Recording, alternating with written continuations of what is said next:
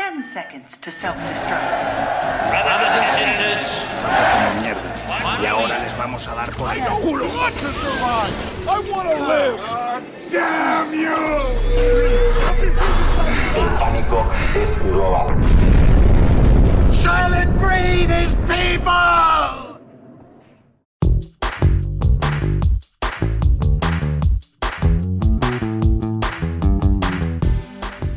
Saudações, sobreviventes! Bem-vindos mais uma vez ao podcast Um Dia Depois do Fim do Mundo, onde a gente discute filmes e séries para descobrir o que vai acontecer com o futuro da humanidade.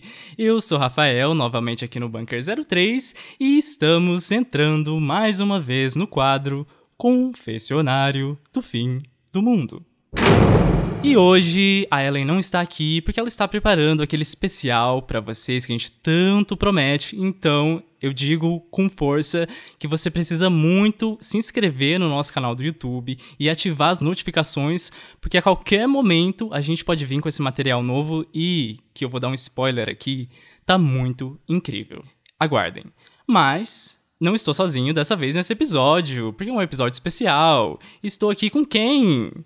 Com o Matheus. Oi, Matheus, tudo bem? Tudo bem, tudo certo. Como é que tá aí no seu bunker? Tá bem barulhento, peço desculpas se aparecer alguma coisa aí, mas.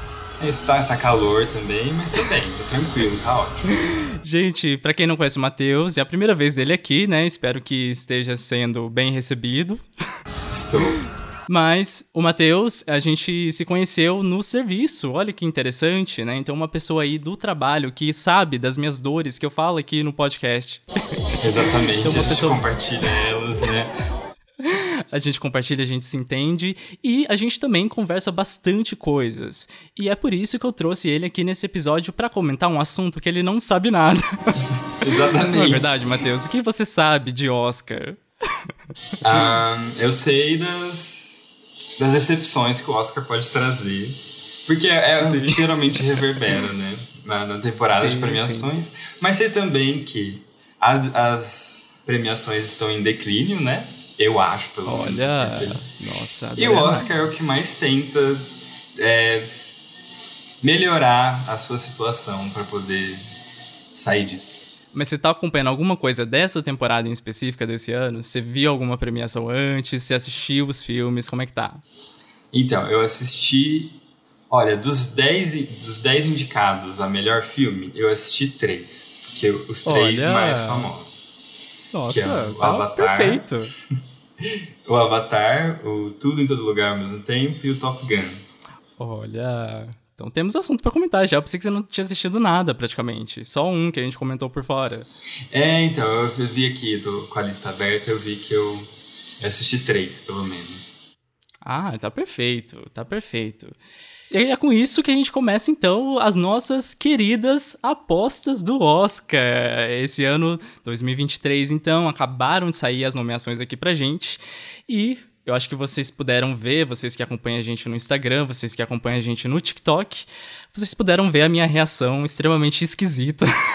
Aquele vídeo é realmente bizarro, mas eu precisava postar pra vocês porque eu realmente fico frenético quando aparecem essas nomeações. Pra mim é o melhor momento, é melhor do que a vitória, sabe? É o momento das nomeações. É, aquele, é aquela manhãzinha que você acorda extremamente de manhã pra acompanhar essas pessoas que nem ligam pra você, uma premiação extremamente banal, que não significa nada, tá? Uma, uma premiação extremamente capitalista, que só quer fazer o quê? Premiar as pessoas que têm mais publicidade aí, mas mesmo assim eu gosto. É meu guilty pleasure. Esse, esse é realmente um guilty pleasure, porque eu me sinto culpado, mas é, uma, é um jogo super divertido de acompanhar. E claro, gente, não leve Oscar como a consagração dos melhores filmes do ano. Como eu disse, Oscar só aparece os filmes das grandes produtoras ou filmes que tiveram muita repercussão e repercussão em termos de publicidade mesmo, tá? Propaganda, dinheiro sendo colocado ali para dar visibilidade para essa academia, que é basicamente aí é, são quase 10 mil votantes, ou seja, um grupo extremamente pequeno, que você acha mesmo que esses, esse grupo de 10 mil pessoas vão determinar quem são os melhores filmes do ano? Claro que não. Você tem a sua opinião e isso é ótimo. Eu, eu adoro as repercussões que acontecem depois que aparecem as nomeações, com o pessoal falando de snobs e tudo mais. Mas é isso, gente. Não leva Oscar a sério, leva Oscar igual eu consigo levar hoje em dia, porque antes eu levava um pouco a sério também. Mas hoje em dia, para mim, é uma super brincadeira, assim. E é isso, é de tentar adivinhar quem vai ser nomeado e quem vai ganhar. E com isso, a gente vai adentrar aí as nossas apostas. Tá preparado, Matheus? Tô, tô preparado. Então, esse ano a gente teve 54 filmes indicados. Olha, é um número. Eu acho que é um número pequeno, se eu não me engano. Acho que teve anos que teve mais filmes entendeu? Indicados. Esse ano a gente teve menos, né? Uma das apostas aí da maioria das pessoas, por exemplo, né, um snob talvez grande aí, que a gente pode citar já para começar, é The Woman King, né? A Mulher Rei, que é um filme que estava cogitado para algumas categorias, não era não era, tipo, aposta certeira, ninguém falava que ia ganhar melhor filme, é, não era isso. Mas ele tinha algumas chances, né? Principalmente melhor atriz ali para Viola Davis. A gente vai comentar depois na categoria de melhor atriz isso melhor. Mas era um filme que estava esperando aí aparecer e não tá entre esses 54 filmes. Então a gente teve sim alguns snobs que estavam sendo premiados nas premiações anteriores ao Oscar. Claro que as premiações anteriores ao Oscar não significa que vai ser indicado ao Oscar, tá, gente? É só uma espécie de prévia, mas a academia é a sua coisa própria, né? Então vamos começar, vamos começar aí, porque a gente tem que passar por 23 categorias. Eu sei, é muita coisa. Eu já avisei o Matheus que esse episódio provavelmente vai dar duas horas. Rafael do futuro para dizer que o Rafael estava errado novamente, porque deu três horas. A gente vai cansar aqui de falar, principalmente eu, porque se deixar eu falo bastante desse assunto. Apesar de não saber nada, eu só sou um entusiasta. Então vai durar quatro horas, porque eu também falo muito. Mesmo não sabendo muita coisa. Não, e é isso que é o melhor, entendeu? Por isso que eu chamei o Matheus, eu sei que vai render é, discussão aqui. Então bora começar com as categorias de curta. E uma coisa que vocês não sabem sobre o Matheus é que ele tá produzindo um curta agora, não é isso, Matheus? Eu. É. Assim, produzindo é forte, né? Mas estou tentando, estou, estou na, na, na luta para tentar construir um, um curta-metragem, um documentário. É, o Matheus é um audiovisueiro igual a Ellen e eu, então a gente é todo dessa mesma, desse mesmo grupo. E vocês estão com um projeto de catarse, né, para apoiar esse projeto de vocês. Você quer falar Sim. um pouquinho mais sobre isso? É a hora de divulgar, aproveita. Ah, então muito obrigado pelo espaço, vou divulgar então. É, nós vamos fazer um documentário que se chama Além do Espectro. É o meu projeto de TCC da faculdade, Imagem e Som, a mesma que o Rafael fez. A gente Sim. vai. a gente vai tocar esse projeto até setembro desse ano, para ter tudo filmado, já está em pré-produção. É, a gente está para entrar no desenvolvimento. E assim, é audiovisual independente, né? A gente Exato. Tira do nosso e tudo, e vai juntando que as pessoas dão, a família, etc. E a gente está fazendo um catarse também para arrecadar uma parte do nosso do nosso budget, né? E é isso. É, posso deixar o link se você quiser depois mesmo, divulgar, enfim. Mas se não quiser também, você corta essa parte do podcast, é isso? não, pode falar, pode falar o link e a gente também vai deixar nos nossos, é, na nossa aba de descrição, tá, do episódio, se vocês quiserem, mas pode falar aí. É, não, é, no Catarse é Além do Espectro mesmo, só digitar lá que já aparece o curto Além do Espectro é uma pintura, nossa arte, que meu irmão fez. Super pra poder lindo. divulgar. Então, gente, vão lá apoiar cinema independente, porque além de ser cinema independente, é cinema universitário ainda e sem apoio nenhum de empresa, é totalmente do bolso deles e, enfim, gente, é muito complicado fazer e quem sabe vocês podem estar aqui nessa lista de Oscar do ano que vem, quem sabe? Ah, não. Eu vou Vamos sonhar. Uma, esse catarse é pra fazer uma campanha massiva pros votantes da academia, entendeu? Pra gente divulgar muito pra chegar lá. Gente, olha, O plano está revelado, mas primeiro, uma regra do, dos curtas-metragens é que para você conseguir uma, uma, nomeação no Oscar, você precisa ter uma rodagem de festival muito grande. Sideral, que era o nosso candidato brasileiro aí, infelizmente não conseguiu essa nomeação. Ai, muito triste. Ele tinha passado por Cannes, por exemplo, se eu não me engano, acho que até ganhou a categoria de melhor curta lá. É, e a rodagem de festival de todos esses é, curtas-metragens são muito importantes, porque é, os votantes dessa categoria talvez são os mais técnicos, a gente pode se dizer, porque eles ficam realmente acompanhando os festivais, sabe? E a gente tem essa questão de, tipo, ganhadores de determinados festivais, eles conseguem automaticamente ser, serem pré-selecionados para a lista do Oscar, sabe? Então eles não precisam, por exemplo, de ter lançamento em cinema, o que acontece com filmes da Netflix, da HBO, dessas maiores que às vezes até pulam um circuito de festival.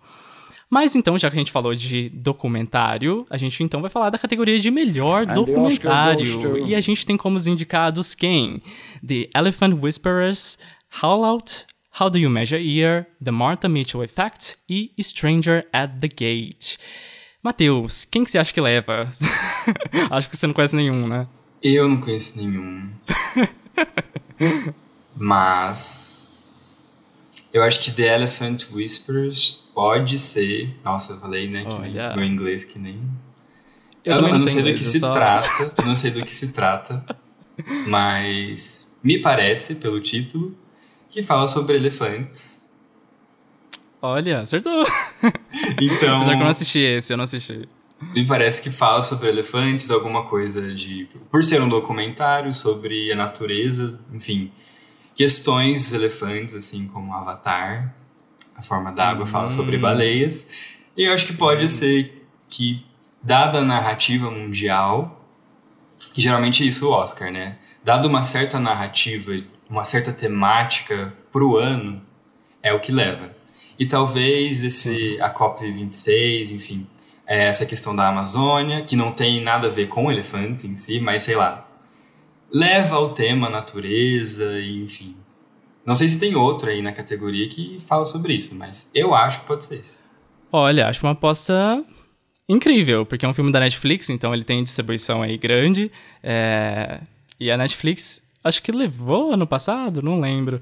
Eu lembro de. Ai, não lembro, não lembro mesmo. Mas Netflix, então a gente sabe que vai ter uma publicidade grande, vai ter um mês e meio aí pra gente ter a, o resultado desses é, vencedores, então acho que você fez uma aposta muito boa. Eu acho que deve ser a aposta da maior, da maior parte das pessoas, eu acredito. Uh, eu Uh, vamos lá. eu não sei, eu não pensei nessa categoria. Tem que ser muito sincero. Uh, esse The Elephant eu não assisti e não assisti How Do You Measure Year.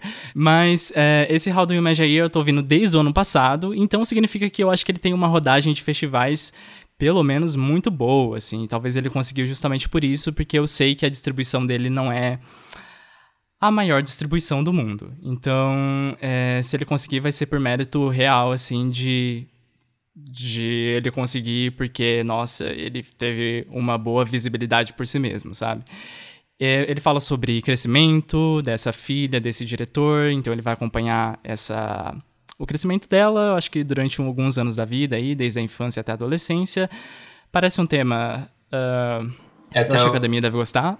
É até os 17 anos, né? 17 anos da vida da filha Isso, dele. isso mesmo. É o que Boyhood se propôs Exatamente. a ser, né?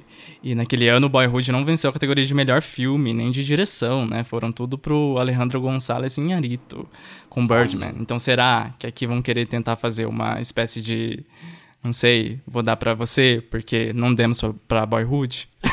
Eu acho que vai saber, mas o presente da academia foi indicamos e é isso.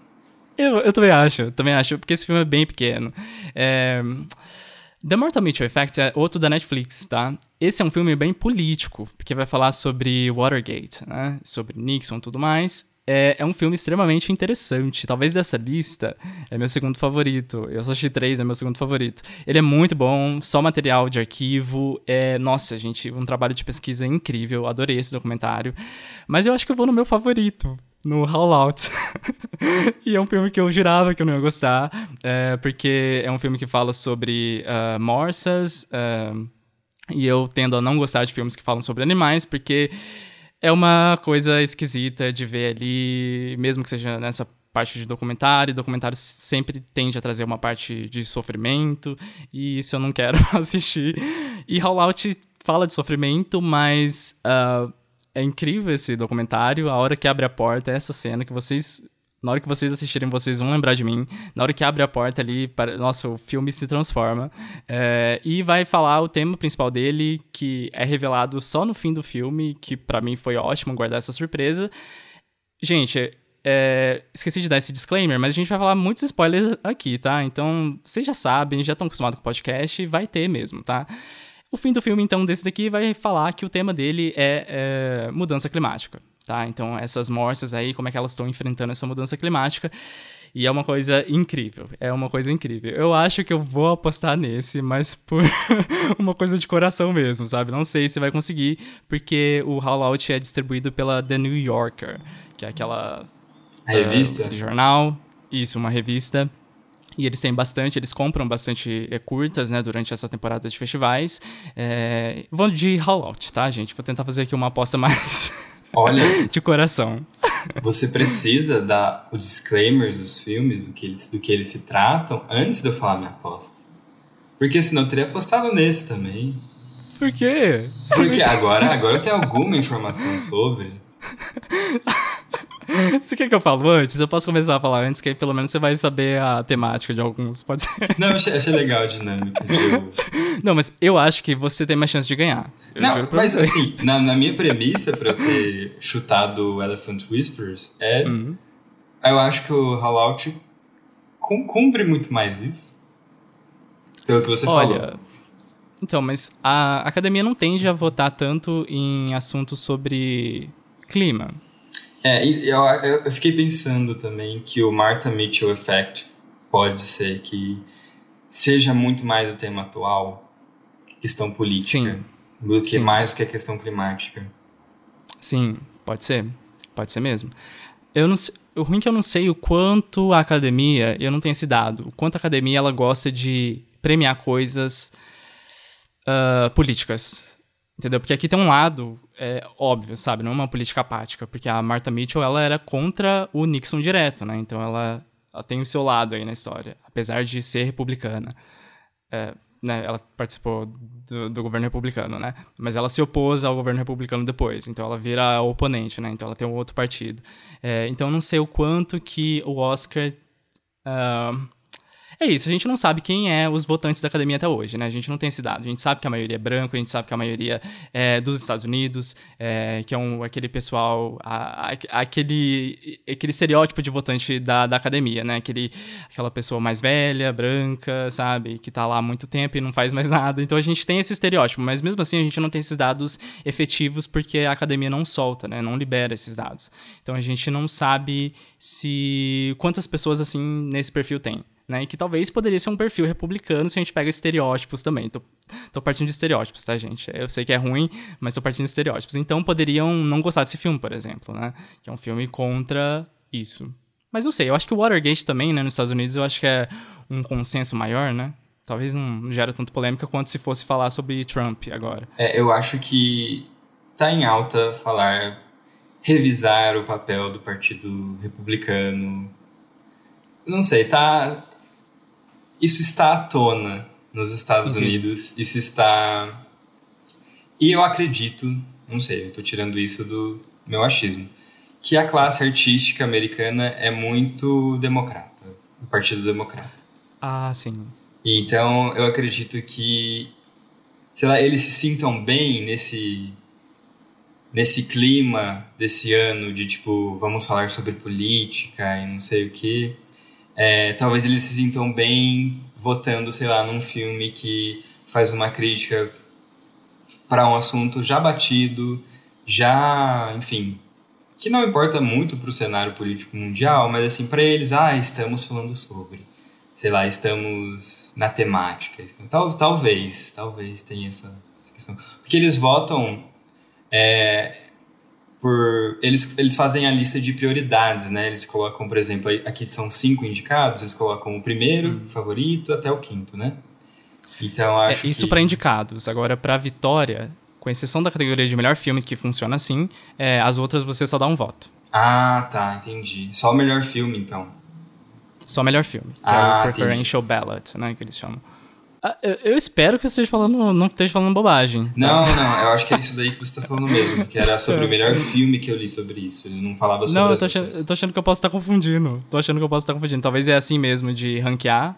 E só que a, a diferença de melhor filme e as outras categorias é que a pessoa, o candidato que tem mais votos número um, ele ganha direto, entendeu? Entendi, entendi. Enquanto o melhor filme tem que dar os 50% de votos. E aí por isso que vai Hum. tirando dos menos, e aí tem toda aquela votação especial. Enfim, gente, não acredite em mim, tá? Nem não em mim. acredite em mim. Mas eu acho que tudo que você falou faz sentido. Faz sentido sim. É porque dessa vez, nessa categoria, eu acho que não tem nenhum grande destaque até então. Mas é isso. A Netflix é a Netflix. Ela tem poder de fazer mais publicidade e eles vão ter aí esse período, igual eu falei, de um mês e meio, né? Então, tudo pode acontecer em um mês e meio. Por exemplo, se uma pessoa morre em um mês e meio e ela era, por exemplo, a protagonista do, do curta, tenha certeza que esse curta vai ganhar. Aconteceu duas vezes já, tá? Recentemente. e é isso. Olha que melhor filme internacional tem Argentina 1985 e morreu o ator. Um dia depois das indicações. Olha. Nem sabia disso, nem sabia. Mas então vamos guardar um pouquinho e vamos para a próxima categoria, que ainda a gente está em curta. Vamos para animação, pode ser? Pode ser. Então, o melhor Oscar curta animado. Temos aqui como indicados The Boy, The Mole, The Fox and the Horse, The Flying Sailor, Ice Merchants, My Year of Dicks e An Ostrich Told Me the World is Fake and I Think I Believe It. Ou seja, um inglês horrível. eu vou começar dessa vez, uh, para você ter uma noção dos candidatos, talvez. É, vamos lá. Gente, eu acho que o único que eu não assisti. É, o único que eu não assisti foi An Ostrich, aí Told Me the World is Fake. E é um filme universitário esse, tá? É um filme universitário que foi premiado pela academia naquela premiação universitária que eles têm. Então o pessoal achou muito interessante que eles premiaram lá e também indicaram aqui.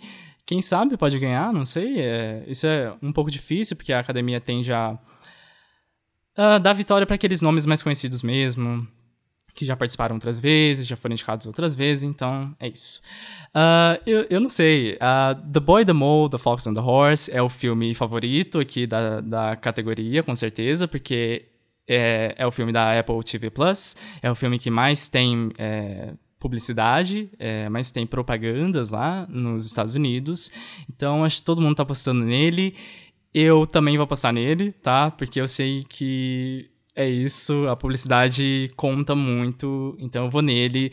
Mas eu tenho que falar que My Year of Dicks é muito bom, me lembrou muito Pen 15, que é uma série que eu adoro. então, eu gostei demais. E Ice Merchants é um filme português. Mesmo sendo português, ele é muito bom. ele é muito bom. É, assim, você pode falar que, pelo menos eu vi dessa forma, que talvez ele tá vangloriando ou colocando em forma de heroísmo é, o desperdício. Mas aí você assiste o curta e você fala se você teve essa mesma percepção que eu. Só que os votantes da academia não estão nem aí pro meio ambiente, né? Então, eles não vão votar por conta disso. Então, mas mesmo assim, vou nesse The Boy, The Mole, The Fox and the Horse, tá? Filme que é uma adaptação de um conto super famoso lá na Inglaterra, pelo que eu sei, e super fofinho. Nossa, sabe uma animação em que todos os personagens são extremamente bonzinhos? Você já assistiu alguma coisa assim? Já. É, é esse. Sabe, muita é, frase de efeito. Ah, nossa, que você é uma pessoa muito importante, toda hora fica falando isso. Se você tá com a baixa estima, gente, assista esse filme que vai levantar a sua, a sua autoestima lá, lá em cima. É sério, você vai sair de lá chorando, né? Porque é uma historinha tristinha, mas é muito bonitinho ao mesmo tempo, tá? Então eu acho que The Boy, The Mole, and the, Fo the Fox and the Horse vai ganhar. e você, Matheus? Eu acredito que por se tratar de um conto, uma coisa clássica ali, que tá. Enfim, que agrada, né? Agrada muito a, a uma certa faixa etária, que eu acredito que é uma faixa etária que está ali, né? A maioria dos votantes da academia possa estar nessa faixa etária, que é a pessoa adulta, já entrando para. Enfim, enfim, entre os seu, seus 40, 60 anos ali, essa faixa aí. Enfim, eu acho que as- essas pessoas tendem a gostar mais de animações que tem essa coisa de conto clássico, não sei. Mas pode ser que não também, vocês já falassem o que eu tô falando agora. Mas eu adorei a análise. E além do óbvio, né, que é Apple TV, propaganda massiva sobre esse filme. Ele chegou em mim, eu não vi, eu não procurei absolutamente nada sobre Oscar, não vi nada sobre isso. e já ouvi falar desse filme, então, desse curta. Sério? Já. Olha.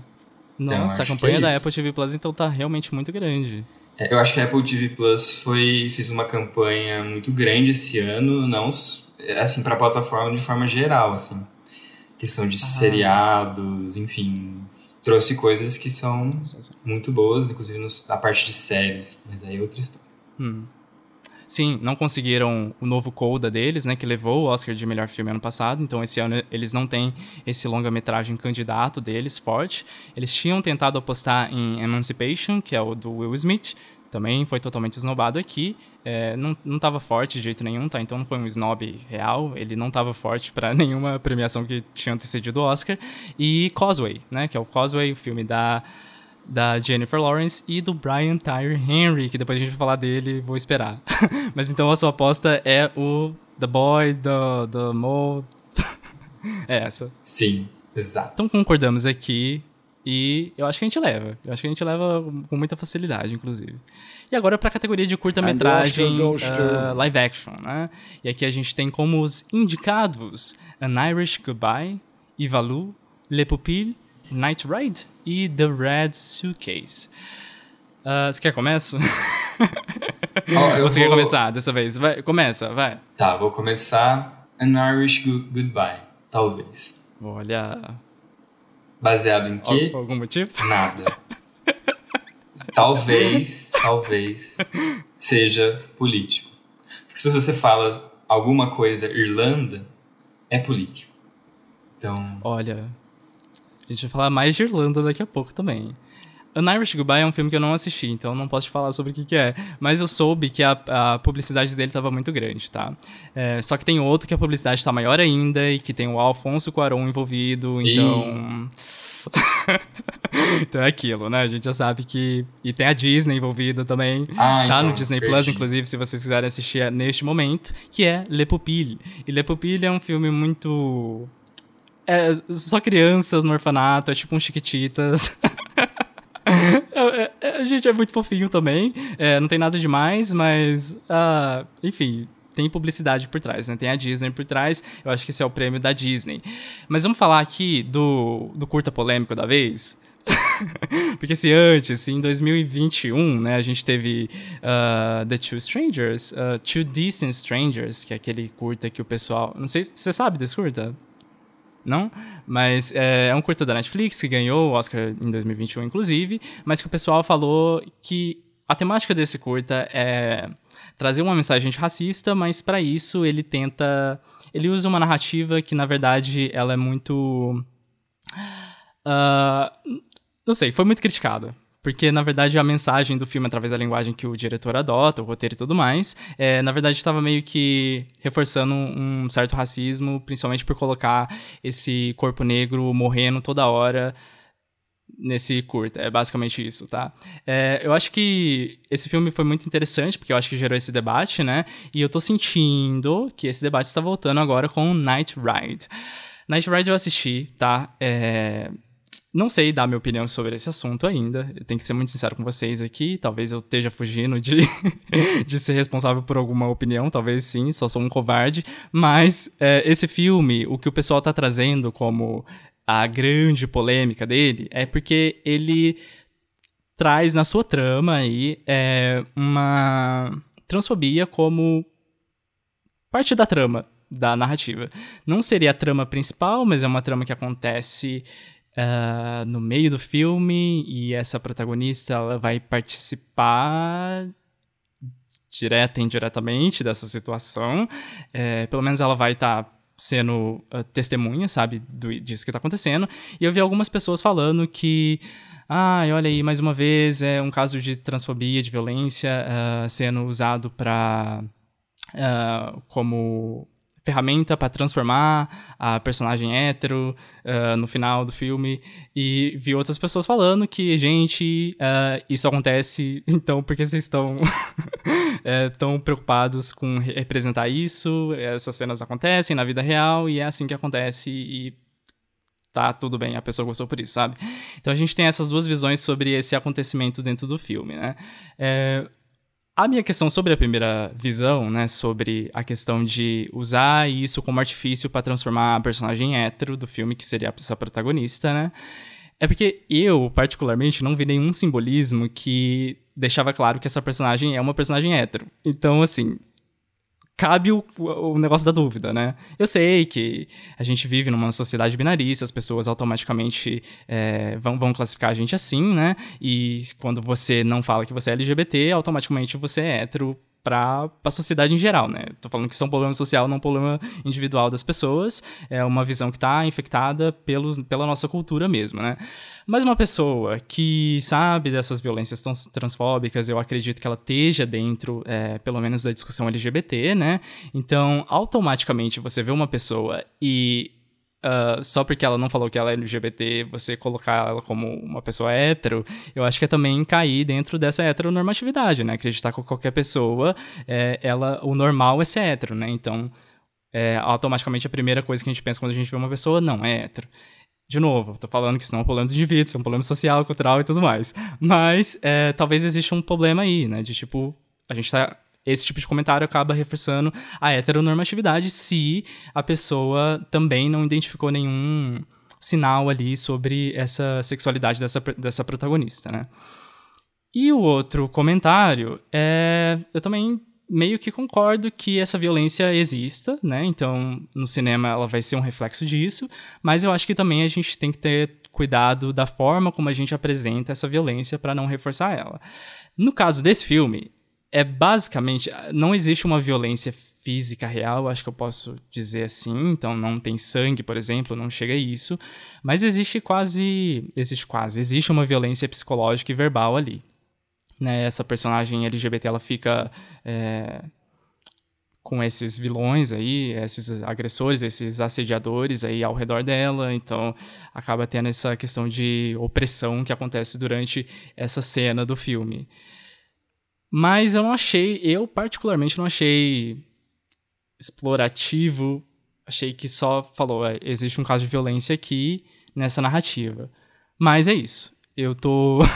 Gostaria muito de discutir com alguém, então se alguém assistiu esse, esse, esse, esse curta, que inclusive é, tá disponível na The New Yorker também, eu acho. Acho que é da The New Yorker. Só que você vai ter que é, mudar o seu, o seu VPN, tá, gente? pra poder assistir. Mas é fácil isso, eu assisti pelo celular, no aplicativo lá de, de mudar VPN, deu certo. É, mas assistam e vamos discutir. Eu acho que é super interessante quando essas polêmicas surgem, porque dá palco pra gente pensar linguagem cinematográfica também, né? Eu acho isso sempre uma coisa positiva.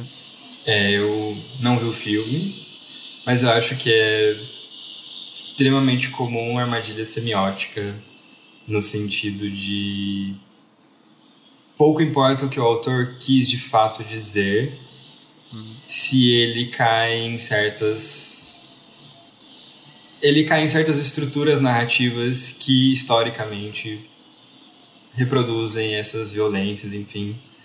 Sim. Por exemplo, lá um exemplo tosco de ontem, é que não é filme, mas a nova novela da, da Glória Pérez, é nova não, né? Tá no meio já. Travessia. Travessia. A personagem. Uma pessoa que assiste Travessia, olha. Eu sou obrigado a assistir Travessia no trabalho, mas enfim. Ela. Enfim, o fato é: houve uma cena de agressão e a mulher foi denunciar. Só que a mulher já foi agredida outras vezes. enfim, o personagem, o homem, ele agride mulheres constantemente na trama. Verbalmente, fisicamente, enfim. Sim. Se, se pai até matou uma. Esse é o ponto. Ele é o vilão. Hum, sim. Ele agride a mulher, ele enforca ela, põe ela contra a parede, ameaça ela. Só que a autora decidiu deliberadamente fazer com que a mulher se machucasse mais e fosse denunciar numa delegacia é, de, de é, proteção à mulher uma denúncia que ela faz narrativamente ser uma denúncia falsa, só por uma, por uma vingança boba. Então, assim, eu acho que eu precisaria ver o filme para poder falar se ele cai nesse tipo de coisa, se ele deliberadamente quer esse tipo de coisa. Porque essa questão da novela é muito mais explícita, né? A autora realmente quis fazer, enfim, um desserviço ali. Mas eu acho que é um assunto delicado e é, é bom que ele aconteça. Mas eu não sei se a academia vai tão longe. Não, igual eu disse, ela premiou Two Decent Strangers mesmo assim, mesmo depois da polêmica, né? É. é claro que pessoas têm visões diferentes da mesma imagem.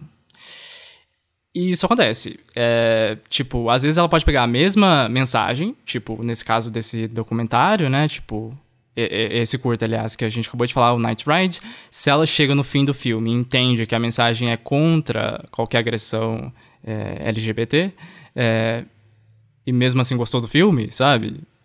Se a pessoa entendeu a mensagem, eu fico mais tranquilo, sabe? É, mas agora, se ela distorceu ali, aí temos um problema.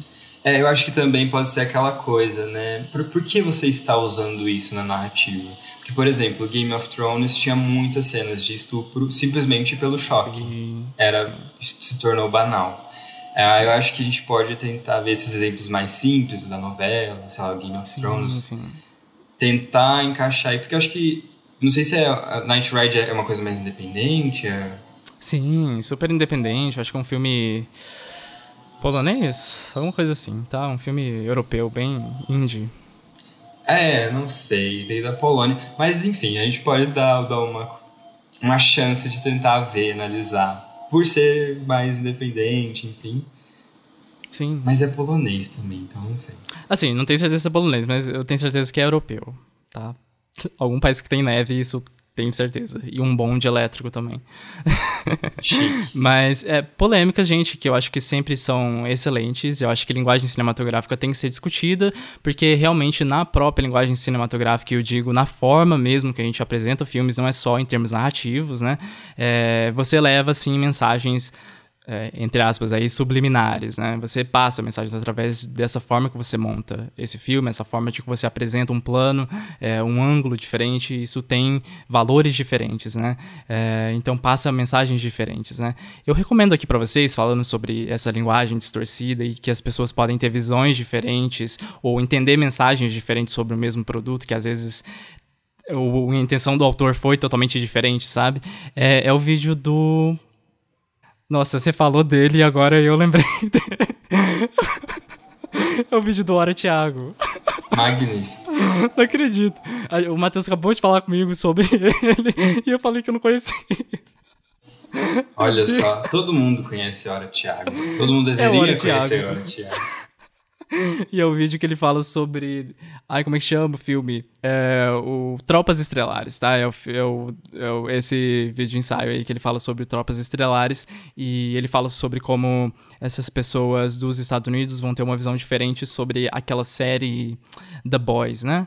É, sobre o personagem lá, que elas não vão entender, é, não vão entender essa intenção do autor, entre aspas, né? Porque essa linguagem, na verdade, está falando outra mensagem, né? Enfim, de- deturpar a mensagem, mas de quem que é a culpa? É do autor, é a intenção, enfim, discussões para outro momento, eu acho. mas, voltando aqui na Vitória, a Vitória vai ser de Lepupito, tá, gente? Vai ser os Chiquititas aí do Alfonso Cuarón. Sim. E agora, já que o Matheus falou de filme estrangeiro, que tal a gente ir para essa categoria? Chique. E em filme estrangeiro, a gente tem, temos aqui como indicados All Quiet on the Western Front, ou Nada de Novo no Front, acho que esse é o título em português, Argentina 1985, ou Argentina 1985, Close, ou Close, E.O., ou E.O., e The Quiet Girl, ou The Quiet Girl, porque eu acho que não teve tradução aqui no Brasil. É, E aí, Matheus, você já comentou de Argentina, né? Você acha que vai levar a Argentina, levou a Copa e vai levar o Oscar também? Ó, de fato eu acho que eu vou errar.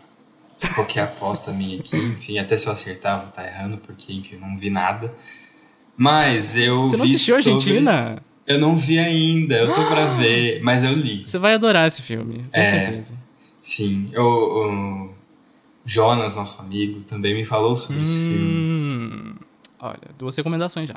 E assim, se não ganhar um Oscar, tudo bem, mas é, se ganhar um Oscar vai ser muito simbólico para nós brasileiros, apesar de tudo, porque apesar de ser um filme argentino, aliás, porque Sim. simplesmente fala sobre anistia, anistia política a agressores de, de uma nação. É, e, e, é isso. E a Argentina levou Copa já no passado.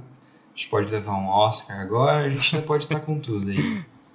Olha, a Argentina levou o Globo de Ouro, se eu não me engano. Então, apesar do Globo de Ouro não significa nada, né? Os votantes do Globo de Ouro, gente, nenhum deles participa do Oscar, tá? Porque o Globo de Ouro é aqueles dos jornalistas, críticos, né? E no Oscar a gente tem as pessoas da indústria mesmo, os trabalhadores aí, diretores, produtores, até o pessoal da relação pública tá lá.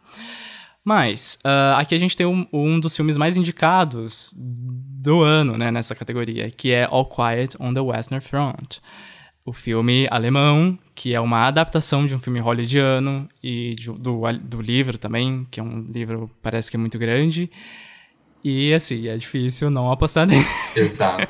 é difícil não apostar nele. E é um filme que é muito fácil de se gostar, tá? De todos esses, o único que eu não assisti é o E.O., justamente porque é um filme sobre um jumento ou um burro, eu não sei qual é a espécie desse animal, mas parece que é um animal sofrendo o filme inteiro. Então, assim, definitivamente por essa sinopse, que eu espero que esteja errado, eu espero que eu esteja muito errado em relação a isso, eu espero muito. Mas se for isso mesmo o filme, provavelmente eu não vou assistir, tá, gente? Então não me peçam para assistir esse filme. Eu, eu posso até tentar para ver se não é isso mesmo, mas eu tenho quase certeza que temos um protagonista aí que é um animal e que vai sofrer o filme inteiro, tá? Close. Close é um filme que eu tinha muita expectativa para assistir. Nossa, eu tava tão, com tanta expectativa. Acho que desde o ano passado, meio do ano passado, que eu vi esse filme passando por festivais, né? O pessoal comentando, é, e enfim, aí assisti esse filme. Nossa, que filme chato. que filme chato. É, gente, vocês gostam de filme de luto? É isso, é luto. É, é aquele filme de luto tradicional. Sobre uma amizade, sim. Sobre uma possível relação LGBT aí, sim. É, se você gosta disso, então assista. Mas assim, é filme de luto. Eu. É, isso é um spoilerzão, eu acho, do filme, né? Mas assim, pelo menos metade do filme vai ser só sobre luto, então é um filme de luto para mim. Não. não dá, tá, gente? Ele é muito tradicional, não tem nenhuma reflexão além disso. Ai, não, pra mim não. É The Quiet Girl. The Quiet Girl, nossa, gente, que filme excelente, tá? Assistam, é muito bom. Falando de Irlanda aí, esse filme realmente é irlandês. Eu acho que An Irish Goodbye não é irlandês, eu acho que ele é.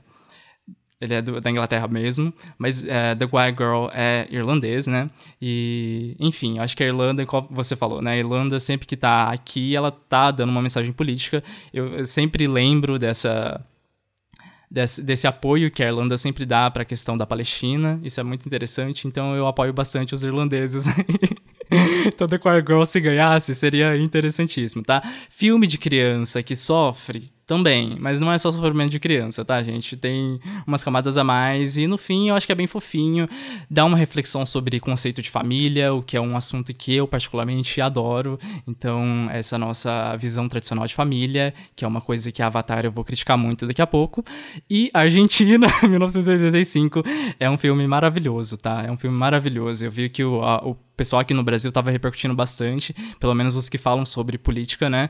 Por conta dessa questão da que a gente basicamente anistiou todos os nossos torturadores aí, né? Enquanto na Argentina a gente teve essa, esse julgamento aí, que foi muito importante, que deveria acontecer aqui no Brasil também naquela época e não aconteceu e pode ser que não aconteça agora com essas pessoas que estão matando mais gente, ou melhor, que mataram porque saíram do governo, mas que mataram muitas pessoas e a gente espera que que vão todas pra cadeia, mas acho que a academia vai continuar com o filme de guerra tradicional, que é o Sim. on the Western Front. É um filme bom, gente. É um filme bom. É, não é o meu filme favorito, de jeito nenhum. Dessa lista, eu acho que talvez o meu favorito seja The Quiet Girl. É, mas é um filme muito fácil de assistir, sabe? Aquele protagonista que você sofre com ele, e ele vai pra guerra, e, ah, meu Deus, você torce por ele. É um filme bom de Primeira Guerra Mundial, inclusive. Então, naquele filme comum de Segunda Guerra. É isso. Assistam. Tá na Netflix esse, inclusive, tá? O Argentina tá na Prime Video e o resto acho que não tá disponível no Brasil ainda. Não, é, eu também acho que vai ser o filme de guerra, porque o filme de guerra não precisa ser inovador, muito Sim. inovador. E, o que ele tem de inovador aí? Ele tem o, a, a visão alemã da coisa. Sim. Ele tem uma visão europeia da coisa. Então, para eles já é inovador o suficiente. Então, acho que é isso. Igual 1917 tinha questão técnica, né? Que era um plano sequência. Enfim, Sim, é, já é inovador o suficiente para um filme de guerra. E filme de guerra nunca é demais para academia. Enfim, estamos onde estamos, né? A questão ali na Europa. Então, vai causar... Vai, vai dar muito... É, é bom para academia, sei lá. Calha a academia falar sobre guerra quando está tendo uma guerra e enfim. Ah, com certeza.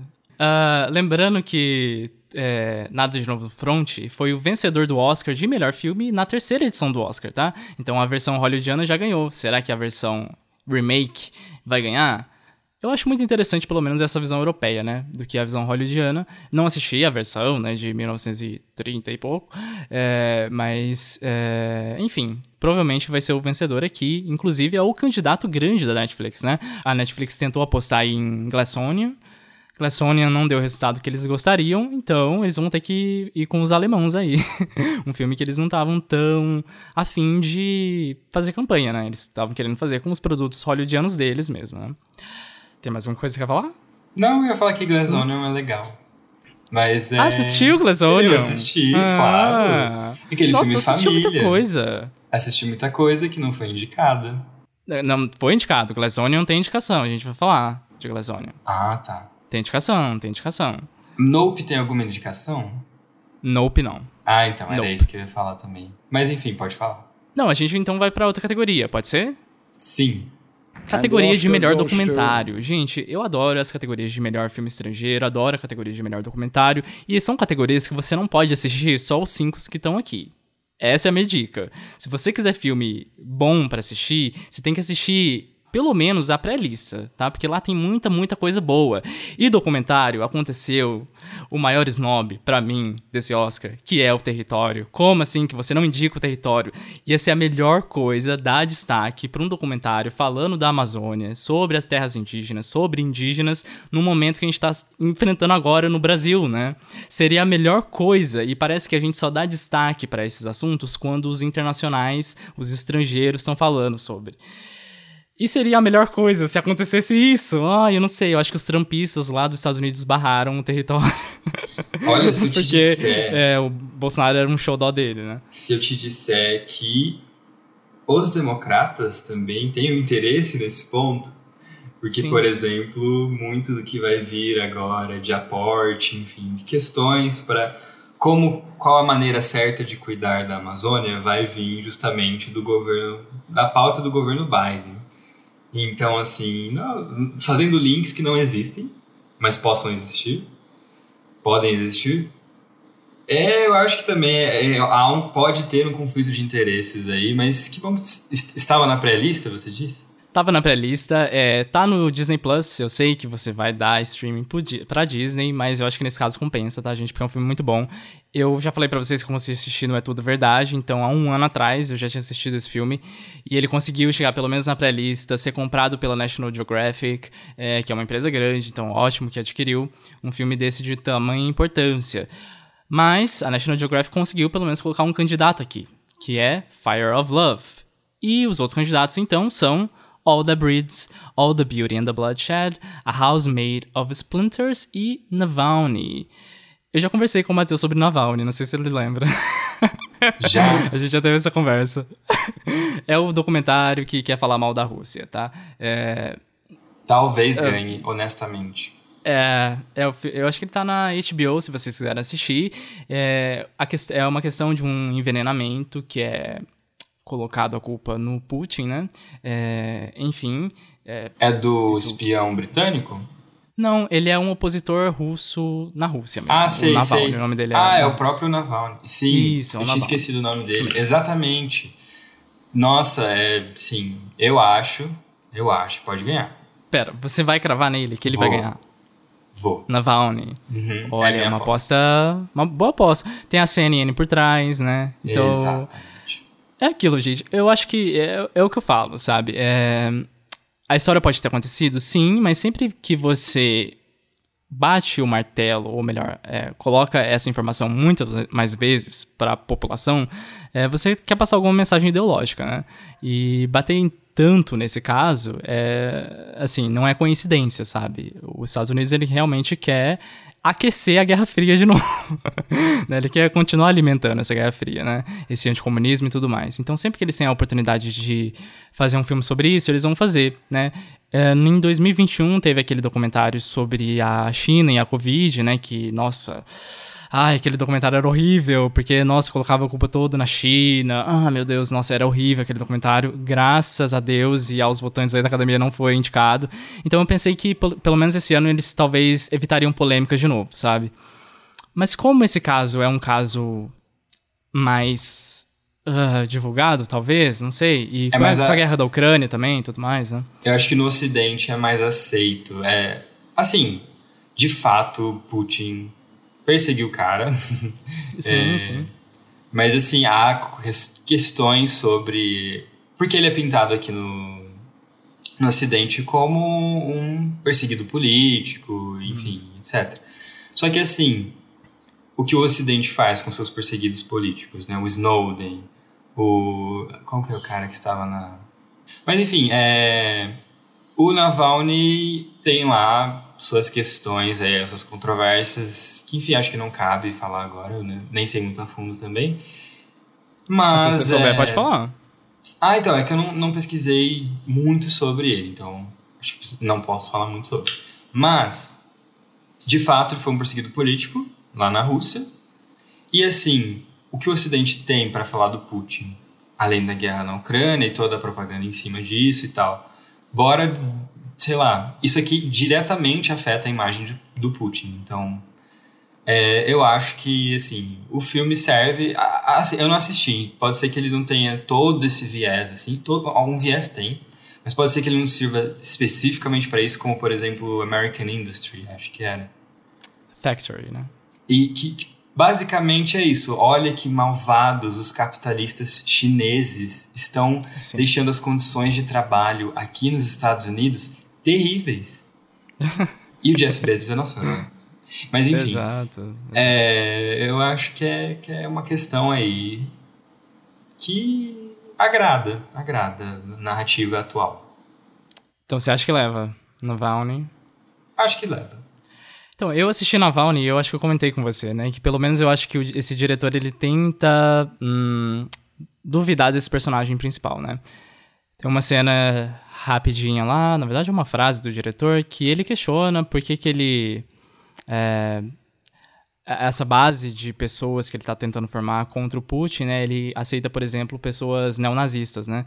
É, e o Navalny meio que desconversa tudo mais. Então, assim, é um, é um comentário que pelo menos dá para ver que a direção está tentando.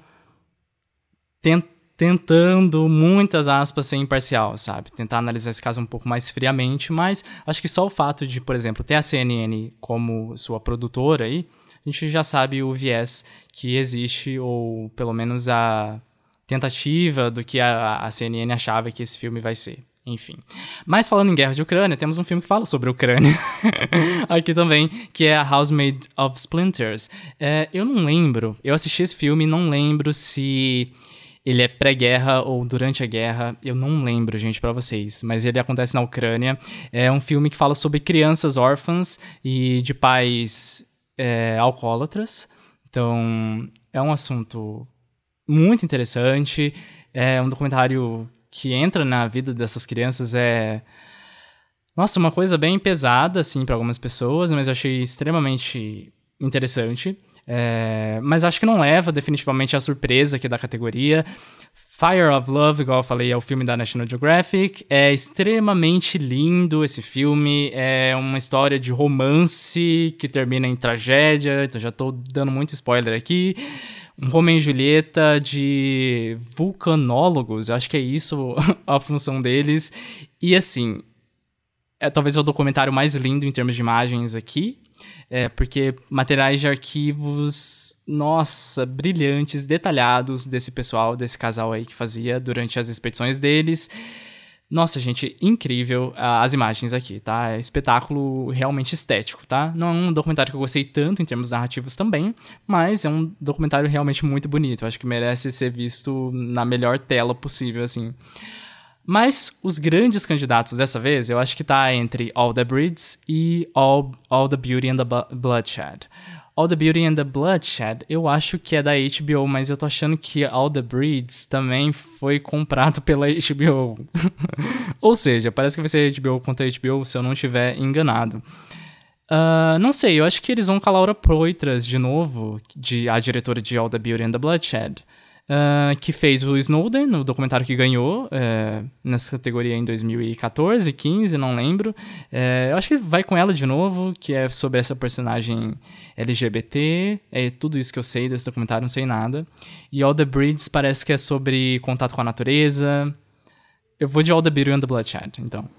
é, eu acho que contato com a natureza, todo mundo já eu acho que já deu de. Hum. Ah, conexão com a natureza e não sei o quê. Nessa questão mais intimista, assim e tal, porque já tivemos Sim. muito disso, sei lá, na, na pandemia. Tivemos álbuns de músicas de é, artistas que foram. Ah, e acho que assim, bonitinho e tal.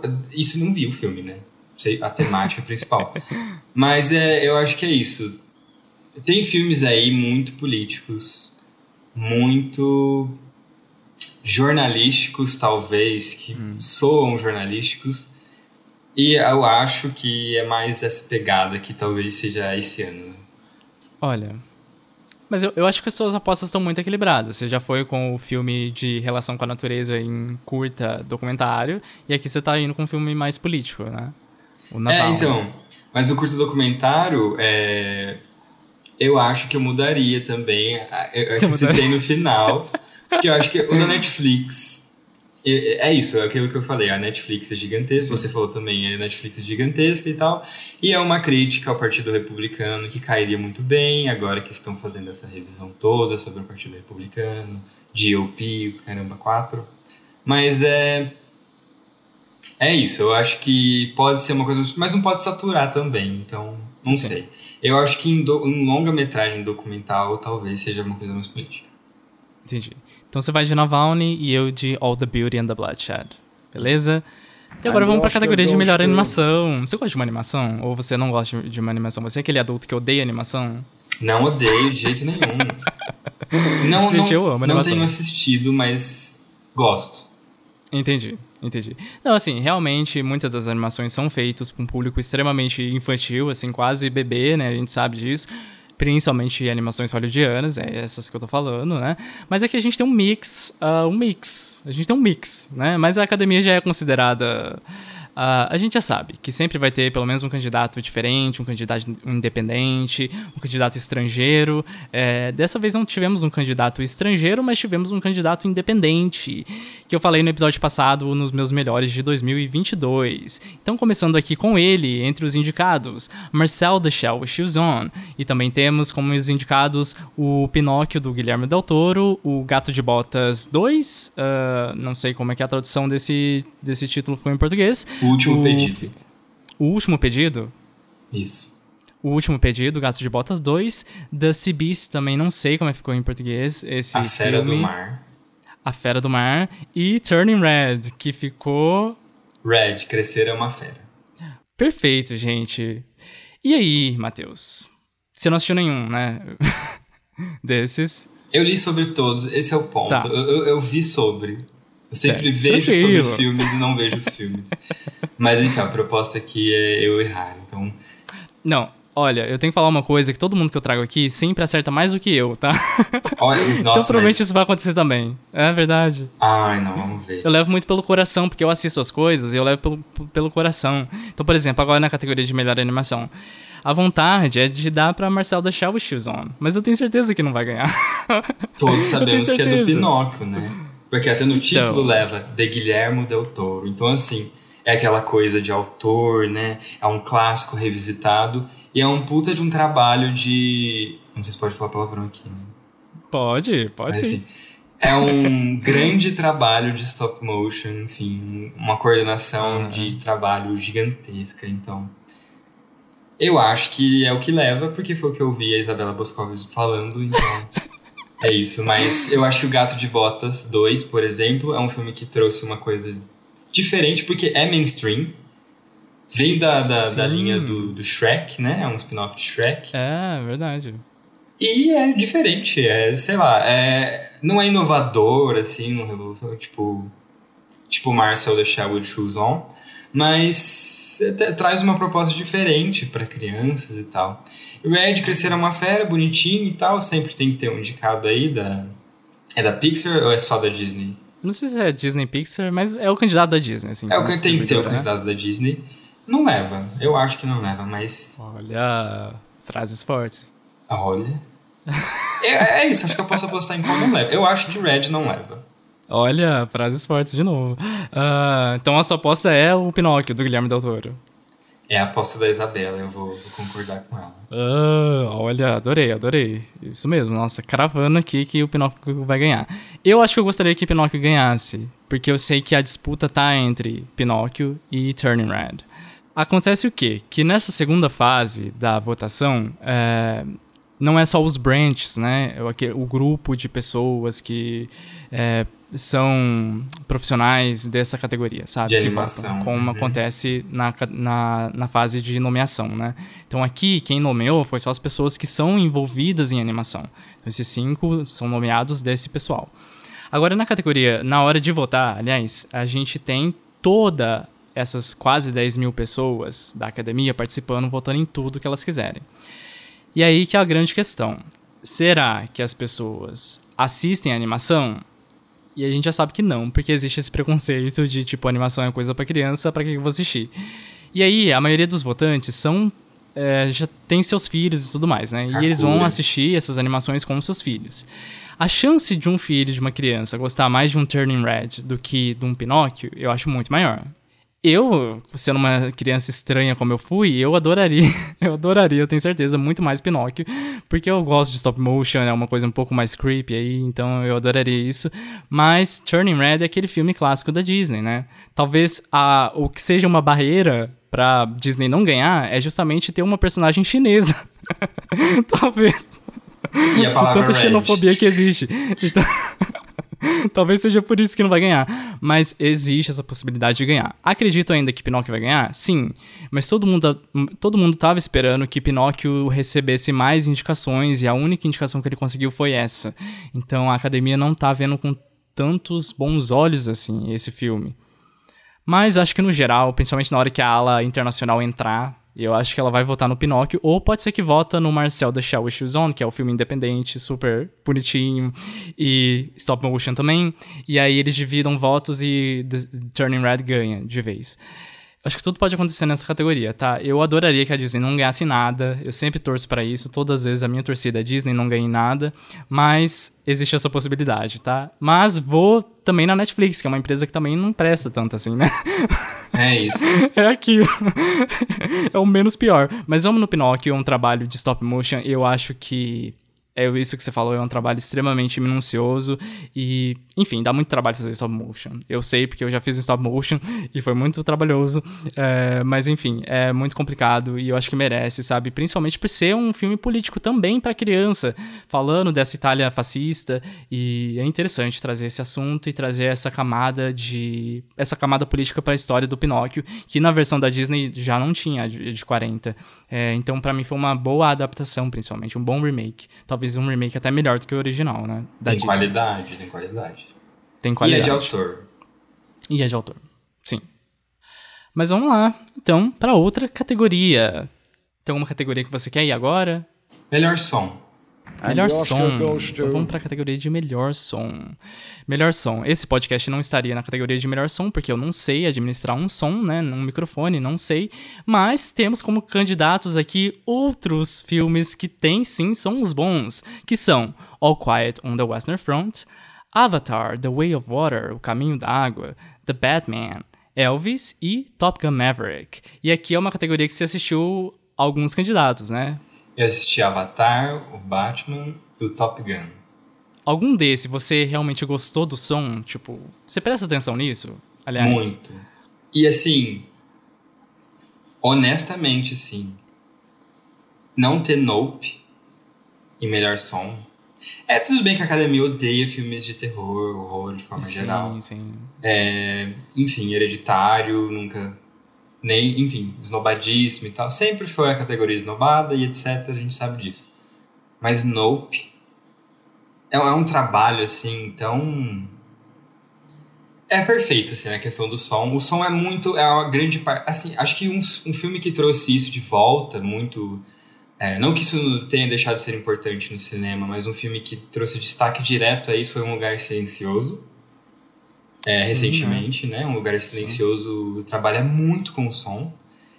E Nope não tem essa coisa já óbvia que. Porque, assim, é, Um Lugar Silencioso é óbvio na trama o que o som é importante, né? É, a questão principal é barulhos, sons. Sim, sim. É, Nope não. Nope é, é questão da visão. E ele simplesmente. É, tanto é que a, a tradução aqui no Brasil é não, não olhe, né? Isso. E é, é, tem muitos. Tem, tem muito. O som entrega muito da narrativa. O som constrói muito da narrativa desse filme. Enfim, achei, sei lá. Mas como você disse, né? São as outras pessoas da área do som que indicam e tal. Mas assim, Sim. Avatar no som. Não entendi. Top Gun Maverick, só porque tem som de avião? Não entendi.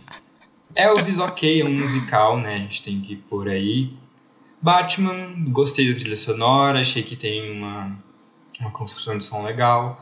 Mas é, é isso, acho que a indicação tá ok. Mas não. Enfim, pra, é, pra mim era Nope. É, é, Eu votaria no Sim. coração nesse aí, pra mim era Nope. e nada de novo no front é, é aquela coisa, né? Acho que é um volume, é um trabalho de som muito grande fazer filme, som um filme de guerra.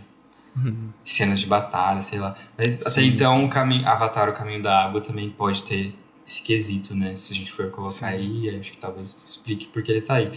Mas é isso, acho que categoria que foi esnobada. Categoria que esnobou o Nope. Mas já que não tem Nope, você vai de quem pra vencer? Não, olha, eu não vi Elvis, mas eu acho que Elvis agrada. E assim, no máximo, acho que a coisa mais som que as pessoas da academia vão. Que o pessoal da academia. A a coisa mais som que as pessoas de forma geral vão poder ver desses indicados, acho que é Elvis. Assim, Elvis é mais som. Hum. Então, não- mas não sei. Não, mas ah, achei uma explicação excelente. É, categoria de som, vamos lá. Eu assisti todos esses. ah, e eu, eu não sou uma pessoa boa para categorias técnicas, gente. Eu vou falar mais uma vez esse ano. Eu não entendo nada. Eu vou só com o meu, meus sentimentos mesmo para gostar de um filme ou não. É, mas assim, uma coisa que me chamou muita atenção no Avatar é que eu não sei se era a sala que eu tava, não sei se era realmente uma questão do filme, mas eu achei o diálogo de Avatar muito baixo, referente aos efeitos sonoros e à trilha. Então o trabalho de mixagem de Avatar, pra mim, tava extremamente ruim. eu não sei se era realmente, igual eu falei, um fator externo ou do filme, mas nossa, não gostei. É, É, Hollywood trabalha com uma, a questão de produção mesmo. E assim, Avatar é o, o ápice do que da forma industrial americana de se fazer filmes. É, é assim, ele é um exemplo perfeito em que todas essas coisas, essas diretrizes da indústria americana de cinema impõem, o Ava- Avatar segue à risca. Assim. E som, diálogo, é, fi- filmes americanos de forma geral, que são esses blockbusters, muitos efeitos sonoros, efeitos visuais, enfim, muito efeito, muito efeito, uma coisa muito carregada, muito frenética. No, no espectro audível, eles selecionam faixas específicas para cada coisa na hora de mixar. Eu acho que esse filme tem, por, por conta de ser coisa, uma coisa na- da água, enfim, que já é difícil por si só, é, o som, né, reverberar, enfim, a questão da água em si, é, enfim, e a questão de tantos efeitos sonoros, tantos elementos e tal, eu acho que é isso, né? Eles não podem, na- por exemplo, na hora de dar destaque para uma explosão, tem muita explosão, enfim, eles não podem ultrapassar o nível máximo do som, né? Então, não pode ser que na questão das explosões, o som não pode ser estourado, ele tem que ser o mais alto que ele, que ele pode chegar. Sim. E o diálogo, ele tem que ser mais baixo que o som das explosões para dar esse contraste. Eles trabalham muito contraste de sons. Então, os diálogos com certeza foram abaixados porque existe um volume muito grande de som mixado aí. Hum. E uma questão de, de prioridades aí narrativas que esses sons impõem na questão dos, das cenas de guerra, enfim. Eu acho que realmente eu, eu assisti no cinema também, não gostei muito do som. Ah. Os diálogos são, apesar de muitos, não são tão destacados. E é triste que é um filme que pesa nos diálogos, né? Ele não é um filme que os diálogos não importam, né? E tem muito do, da construção da natureza que ele, que ele faz, que é, acho que é o grande forte do Avatar, é a construção do mundo, né? Os sons da, na floresta, os sons dos, dos ambientes são muito importantes, então acho que isso tem pesou muito na, na mixagem. E é por isso que eu, particularmente, não votaria em Avatar, tá, não sei se ganharia, não sei. É, não, eu não sei quem tá na frente dessa categoria. Tem, definitivamente tem alguém na frente. Eu acho que quem tá na frente, em relação aos, às premiações anteriores e tudo mais, eu acho que é Top Gun. Eu acho. Uh, acho muito achismo mesmo, uh, mas não sei. Batman me chamou atenção quando eu assisti esse filme. Trabalho sonoro dele eu achei bom. Achei bom. Uh, eu gosto. Mas, mas Elvis, como você falou, é o musical da vez. E eu, se eu fosse um votante dessa categoria, eu ia votar na coisa mais barulhenta possível. Ou naqueles filmes que sabem tratar muito bem essa, esse contraste entre uma coisa sonorizada e uma coisa quieta, sabe? Que é o que aconteceu com uh, The Sound of Metal, que é aquele filme que trabalha essa questão de uma hora você não ter som nenhum e uma hora você ter muito som. É, então ficava dava destaque pro som, sabe? O som parecia que era um personagem do filme também. É, mas aqui não tem, né? Não temos um uh, Sound of Metal ou um, uh, um Lugar Silencioso, né? Como você falou. Aqui são todos filmes barulhentos, assim. Pode ser que eles vão com nada de novo no front, né? Bastante efeitos sonoros, então você tem um trabalho de foley aí, eu acho, grande. É... Mas diálogos eu acho que não tem nem muitos diálogos nesse filme. Só que Batman e Top Gun, eu acho que eles têm essa questão da trilha sonora também, que talvez. Principalmente Top Gun não pode, não pode ser indicado na categoria de trilha sonora porque a trilha sonora não é totalmente original, né? Porque tem partes aí do filme anterior. Avatar também é o mesmo caso, né? Tem as partituras do, do filme anterior. Então não sei, eu tô conflituoso. Eu acho que eu vou de Top Gun porque. Não sei. Depois a gente vai falar da categoria de canção original daqui a pouco. Talvez eu explique lá por quê. Mas eu vou de Top Gun. então fechamos com Elvis e Top Gun. Então já vamos na categoria de melhor canção original, né? Falei dela. E eu sempre falo para vocês todo ano, né, que eu adoro a categoria de canção original. pra mim é muito boa. É aquela categoria cheia de artistas pop que a gente. que eu adoro. E esse ano não foi diferente, né? Esse ano, inclusive, tivemos muitas. Eu acho que quatro das canções aqui temos essas artistas que tiveram algum destaque ou que tem algum destaque dentro da indústria pop. Só um candidato que é um candidato mais diferente e vamos começar então com ele, que é o Nato Nato do RRR. E temos também como indicados aí Applause de Tell It Like a Woman, que é a canção performada pela Sofia Carson, a canção da Diane Warren. Será que a Diane Warren leva dessa vez? Temos também como indicados Hold My Hand de Top Gun Maverick, da Lady Gaga, Lift Me Up, de uh, Black Panther, Pantera Negra, Wakanda Forever, Wakanda para sempre, é, que é da Rihanna, e This Is a Life, de Everything, Everywhere, All at Once, tudo em todo lugar ao mesmo tempo, que tem a Mitski, aqui, não conseguiu indicação ao Grammy, mas conseguiu indicação ao Oscar, nossa, ela, ela lança um álbum incrível. Não consegue nenhuma indicação pro Grammy, mas pelo menos o Oscar aí reconheceu ela, que tá no filme de mais indicação. E aí, Matheus, você quer começar falando dessa categoria? Quem que é a sua canção vitoriosa? Eu acho que. Não sei, para mim, mas eu acho que talvez tenha, essa categoria tenha sido isso sempre, mas. Da minha adolescência, né? As divas pop que acompanhei na adolescência, enfim, tem Lady Gaga e Rihanna, tem duas das cinco então... indicações. Nossa, e assim, anos 2000 voltando. É, então, é, eu acho que é uma campanha muito grande, por exemplo, para que essas artistas hoje mais consolidadas, enfim, em outras áreas das artes ou até fora, né? Enfim, a Rihanna que tá aí cumpriu os oito álbuns e saiu fora, mas eu, eu, vejo muito uma campanha para que de carreira, assim, sabe?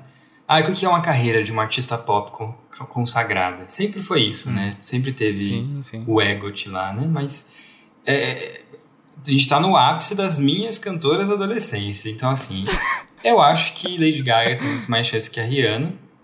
Olha. Assim, não acho que tem muito mais chance, né? Porque são dois filmes consideráveis, né? Pantera Negra e Top Gun.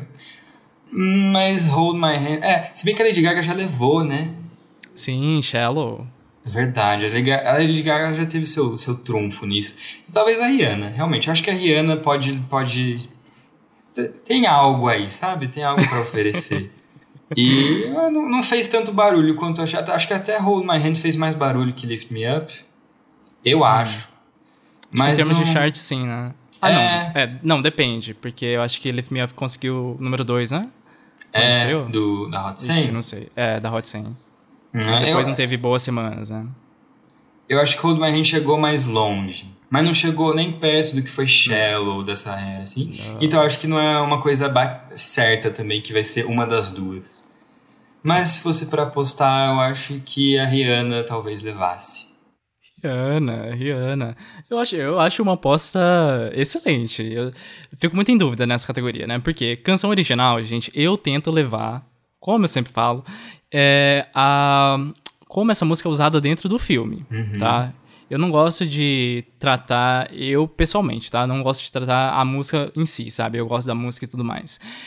Se fosse pela música só, dessas, desses indicados, eu acho que eu não ficaria com nenhum, sabe? Porque nenhuma dessas músicas eu realmente fico ouvindo. A que eu mais ouvi foi Hold My Hand, mas porque, né, Little Monster você tem que dar ali os streamings, né? Você é meio obrigado. Mas foi mais por isso. É uma música boa, definitivamente. É, mas e a utilização dela no filme Top Gun? Como é que é? É muito boa. Tá? Ela para mim lembra, inclusive, a mesma utilização que aconteceu com a Billie Eilish ano passado, que ganhou essa categoria, com No Time to Die, porque Hold My, é, Hold My Hand ela participa da trilha instrumental do filme, então é uma, é uma melodia que está sempre presente, e aí você vai chegar no fim do filme e vai ter essa música de novo. É, então eu acho que ela tem um impacto, ela é bem usada durante o filme, sabe? Então, para mim, ela talvez seja a música melhor utilizada. Contudo, uh, Nato Nato é a música aí que talvez está na frente dessas daqui. Uma questão é, RRR, a única indicação dele é nessa categoria. É o filme indiano que foi esnobado pela própria Índia para ser o candidato dela na categoria de melhor filme internacional. Eu, particularmente, não gosto de RRR. Você assistiu esse filme? Não, não vi. Eu não gosto, para mim é uns mercenários, versão indiana. É um filme extremamente hiper masculinizado, bem melodramático. Ai, três horas de filme. É um filme épico, definitivamente. Mas não dá, não é o meu tipo de filme, não é a minha vibe. Só que a música, Nato Nato, existe uma cena específica para ela. Então é uma música muito, muito bem utilizada nessa cena, assim. É, é, uma cena que é só um momento musical do filme? É, você pode falar que não ajuda nada pra narrativa do filme. Só que é um momento muito bom, sabe? Todo mundo dançando, nossa, é um momento que o filme passa de um filme de ação pra um musical. Nossa, é incrível, sabe? Musical, meio Bridgerton, e é umas coisas loucas, assim. Então, assim, esse, esse filme tem uma cena muito boa, sabe? A cena para mim é marcante. Então, talvez para mim, em termos de utilização, eu também ficaria com Nato Nato. Eu acho que eu vou cravar aqui que Nato Nato vai ganhar, só que não podemos esquecer que Lady Gaga vai fazer uma performance excelente de novo no Oscar. Todas as performances dela são excelentes desde é, o especial lá, a apresentação especial de The Sound of Music, que foi onde eu acho que ela conquistou a, a academia. Depois a gente teve Till It Happens to You, que todo mundo achava que ia ganhar, que seria o ano da Diane Warren ganhar, mas perdeu pro Sam Smith. Depois a gente teve Shallow, o, o maior vídeo, acho que visto desses últimos tempos da, das últimas edições. E a gente teve o snob dela por House of Gucci ano passado. Será que vão querer fazer? Olha, me desculpa por ter esnobado você, eu vou dar o prêmio para você. E ainda por cima é um filme que eles adoraram, Top Gun, né? Que inclusive conseguiu a categoria até de melhor roteiro adaptado que eu acho que ninguém imaginava. Mas foi esnobado na categoria de fotografia, por exemplo. Mas mesmo assim, Hold My Hand estava no palco aí, todo mundo já estava colocando como certa e conseguiu essa indicação, então é um bom feito. E eu acho que a, a Gaga ela é bem vista como cantora na academia, mas não como atriz. Então é um jeito de você premiar uma boa cantora para eles. Contudo, Rihanna tem o Super Bowl. Esse Super Bowl vai dar a publicidade que ela precisa para ganhar esse Pantera, por Pantera Negra aí. Vai ser suficiente? Eu não sei. Mas eu acho que o Super Bowl vai ser sim uma publicidade, o pessoal vai estar tá falando sobre ela durante fevereiro inteiro, sabe? Ainda mais se ela fizer alguma coisa errada, se tem alguma polêmica que acontecer, o nome dela vai ficar em pauta. Então, o pessoal vai lembrar de Rihanna. Ai, mas ainda tem a Diane Warren, porque eu acho que esse é o cenário perfeito para ela, depois de, não sei, 50 indicações, ganhar o Oscar dela. É uma música eu não assisti o filme, então não sei como é é a utilização dessa música. É uma música. Ah, é qualquer? É, é uma música qualquer, sabe? não achei nada demais. É, Applause, eu até pensei que era Applause de, do art pop, mas não era. Fiquei muito triste. É, mas, gente, eu acho que é, talvez é o momento, é o cenário perfeito, porque ah, a gente vai alimentar a diva pop de novo, sabe? Eu acho que eles têm um receio, assim. E eu acho que a Mitski, para mim, como ela foi a surpresa da vez, eu acho que ela não tem chance. Ninguém tava apostando nela, eu acho que ela foi a que entrou do nada, assim. E Nato Nato é um filme estrangeiro. Será que eles vão premiar o filme estrangeiro? Que só tem uma indicação? Será que esse pessoal vai assistir esse filme? É, só que ao mesmo tempo é esse filme super fácil de assistir, porque é praticamente um filme hollywoodiano indiano, é um filme hollywoodiano indiano. É, ah, não sei, eu tô muito. Tem, tem caso para todas ganharem, assim, é, é, incrível. Eu vou de Nato Nato, mas considerem que eu falei todas essas observações sobre as outras, tá? Mas eu vou de Nato Nato. Mas vamos ver o que, que vai acontecer durante esse período até a votação, né? Ai, depois de falar tanto de canção, que tal a gente falar de trilha sonora? Bora, vamos acabar o som. Trilha sonora é uma categoria que eu também não sei identificar. É, trilha sonora geralmente eu não presto nenhuma atenção, então eu não consigo dar explicações aqui para vocês. Mas o Matheus, ele gosta muito de ouvir trilhas sonoras depois do filme, de ter assistido o filme, né? Gosto muito de trilha sonora, tenho playlist para trilha sonora. Perfeito, então você é a melhor pessoa para comentar aqui. Temos como indicados então All Quiet on the Western Front, Babylon, The Banshees of Inisherin, Everything Everywhere All at Once e The Fablemans.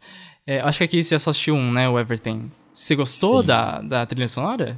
Gostei, mas eu acho que não é o que eu... Não é o forte do filme, não é... Não é o destaque. O destaque. Entendi. É. Eu, o destaque para mim é outro, e é um destaque imenso, e aí eu falo depois que a gente chegar na categoria. É, os outros, os Banshees, os Fabelmans, Babilônia eu acho que talvez seja um favorito aí. Babilônia. Tem muito se falado sobre Babilônia e de certa forma foi esnobado em outras categorias que as pessoas Sim, queriam que ele nossa. estivesse. Então eu acho que Babilônia talvez seja o favorito para isso. Porque é onde ele tá. O prêmio de consolação, você acha? De Babilônia? É, eu acho que pode, pode vir a ser. Ou, ou nada de novo no front, né? Porque tem aquela coisa da melodia. Coisa épica, né? Enfim. Sim, sim. E. E é alemão, né? Mas então, eu acho que é isso. O Babilônia ou nada de novo no front. Tudo em todo lugar ao mesmo tempo, eu acho que não. Tá aí pra tá, pra ter cinco, mas. Não, acho que não. Eu acho que tudo em todo lugar ao mesmo tempo não vai levar essa, porque ele já vai levar outras. Entendi. Já vão dar destaque para ele em outras. Sim. Eu penso também, se eu fosse votar, sabe? Ah, eu já, já dei tudo em todo lugar ao mesmo tempo, já dei para outra coisa, então aqui eu vou focar mais em outros filmes. Então, mas essa, é, essa é a cabeça de uma pessoa comunista, né? Que quer dividir tudo. Você acha. Ah. Você acha que é, os votantes realmente. pensam assim também? É, geralmente tem filme que leva muita coisa, né? É. Mas eu acho que em trilha sonora. Não, não, não me destaca. Eu gostei muito de Tudo em Todo Lugar ao mesmo tempo. Pra mim é o filme de 2022. Mas não. Eu acho que em questão de trilha sonora não foi assim, não me pegou a trilha sonora. Entendi. Você acha que não pode ter um efeito Titanic, que praticamente ganha todas as, todas as categorias que foi indicado? Ah, acho que não. Acho que não, é não. é tão para tanto. Entendi. E o John Williams? Não, você acha que não tem chance? O famoso compositor aí de Hollywood? Não sei te falar, mas assim, pelo filme, a, a temática, enfim, e, e, agora você acabou de me falar sobre o John Williams, pode ser um forte concorrente aí, por isso que eu falei. Mas eu acho que fica então entre. Eu acho que a, a minha aposta vai ser Babilônia. Entendi. Citei nada de novo no front, mas eu acho que os dois aí que talvez possam vir mais seriam Babilônia e o John Williams, né? O Sabelman. Uhum. E, e é isso. E aí depois, sei lá, por favoritismo, tudo em todo lugar ao mesmo tempo, para as pessoas que não não, não, não veem muito sobre trilha sonora, ah, vai ser aqui que eu conheço, então, já que você falou sobre isso. eu, eu, eu, eu aposto em Babilônia. Olha, eu talvez apostaria em Babilônia sim, porque eu acho que é o candidato que tá na frente nessa categoria. Mas eu acho que ele tava na frente porque não tinha tantas opções, eu acho. não sei, eu acho que essa, essa categoria não tá tão competitiva esse ano, sabe? Eu, sim, é isso que eu sinto. Uh, não sei. All Quiet on the Western Front e The Banshees, Everything e The Fablemans são os filmes mais indicados, então acho que o Babilônia já perde por isso, sabe? Mas realmente pode ser o prêmio consolação e ele é o que tá melhor posicionado aí para ganhar. O Justin Hurwitz já teve vitórias, eu acho que com La La Land, eu acho. Uhum. Então ele já é conhecido. É, mas beleza. Eu tô aqui pensando, tô votando com o coração, eu acho. e não porque eu gosto da trilha sonora, porque eu nem prestei atenção na trilha sonora durante esse filme enquanto eu assisti ele. é muito triste. Mas esse compositor, ele fez a trilha sonora de uma das minhas séries, de uma das minhas séries de filmes favoritas, que é o, Car o Carter Burrow, que fez as trilhas sonoras de Crepúsculo, nada menos do que Crepúsculo. E essa, e essa trilha sonora eu lembro demais. Essa sim marcou minha vida. na rota de se tornar um clássico moderno. Gente, um pra mim é um clássico moderno. Eu ouço tudo dessa trilha sonora dele. É, talvez a única trilha sonora que eu ouço na minha vida é a dele, em Crepúsculo. E é por isso que eu acho que ele devia ter, pelo menos, nomeações lá durante aqueles cinco filmes que, que tiveram no passado e não conseguiu injustamente nenhuma. E agora tá na hora dele ser recompensado por The Banshees of Inisherin, que é um filme super incrível. Eu adorei The Banshees. É, então, ganha também, sabe? Perfeito, dá pra ele. eu vou de The Banshees of Inisherin pelo Carter Burrow. o cara fez um tanto de trilha sonora que o pessoal adora, cinéfilos, e eu só conheço ele por Crepúsculo. é isso, né? É isso. Nada, nada mais do que Rafael, isso. Esse tipo de vitória. Terminando as categorias de som, a gente pode começar com as categorias um pouco mais estéticas, né? Vamos começar aí com a categoria de uh, maquiagem. Pode ser? Hum, interessante essa categoria esse ano. Então, olha, temos como indicados então na categoria de melhor maquiagem e cabelo All Quiet on the Western Front, The Batman, Black Panther Wakanda Forever, Elvis e The Whale. Uh, e aí, quem que você acha? Eu acho que assim, nada de novo no front. Não sei. Porque, assim, questão de. Se você for falar figurino, essa questão de coisa de época, né? Trazer figurino e etc tudo bem. Agora, cabelo e maquiagem, tudo bem que tem toda a questão da, do cenário de guerra, né? Como os soldados ficam nesse cenário, e né? A maquiagem é uma coisa muito importante nisso. Mas, não sei. Batman. Ah, enfim. Não sei porquê. É, está, é, eu acho que todos que estão aí estão tão bem colocados, mas acho que o Batman não, não, não leva. Não tá tão é uma maquiagem bem feita, boa, mas assim, Sim. o que ela tem de diferente? Não tem nada. Pantera Negra é aquela coisa, né, do... Ai, que diferente, né? Tem a temática africana, tribal. É, é, enfim, eu, eu acho que a academia pode ver por esse lado. Sim, enfim. do exótico, né? Até. Enfim, é, é um trabalho muito bem feito. Muito bem feito. Você assistiu? Mas eu acho que. Desculpa te eu, eu não assisti. Ah, eu assisti tá. Três. Esse eu assisti pedaços, mas não vi Entendi. o filme todo. Não me interessei muito. Porque eu não tô muito interessado em filme da Marvel. Eu também não. É, eu também é não. Eu não queria assistir é, Black Panther, gente. Eu vou ser muito sincero. Mas eu vou assistir só por conta da, da Angela Bassett, porque ela tá indicada Exatamente. lá. Mas depois a gente fala disso. E só pra eu saber se ela tá boa mesmo, tá? Só, só por isso, porque senão eu não assistia, não. Mas enfim, desculpa de ter o pay. Não, não, tranquilo. Elvis eu acho que tá aí. obviamente, por, enfim, a caracterização e não só do Elvis, que é o Austin Butler, o ator? isso, é, como do produtor dele, que é o Tom Hanks? famosíssimo também, Tom Hanks, Nossa. mas homem meia idade, meia idade não, né? Homem dos seus entrando na sua velhice ali. É, entrando Mas ele, velhice. ele tem uma maquiagem bem transformativa, né? Exatamente. A- a- Acho que aí tá, os dois, a maquiagem, o trabalho feito nessas do- dois, nesses dois personagens em Elvis tá, tá para concorrer aí, né? É, enfim, só que eu acho que tudo de, por exemplo, Batman, Pantera Negra são parecidos, porque são filmes de herói, mas de longe Pantera Negra, se fosse competir com o Batman, acho que tem muito mais a ques- questões a adicionar aí da função da maquiagem do cabelo Entendi. é, a academia veria por esse lado, eu acredito. Mas é, eu coloco eles na mesma caixinha, talvez porque é isso, né? É filme fantasia. Filme de fantasia. Sim, então, a construção da, da maquiagem, cabelo na fantasia. Nada de novo no front.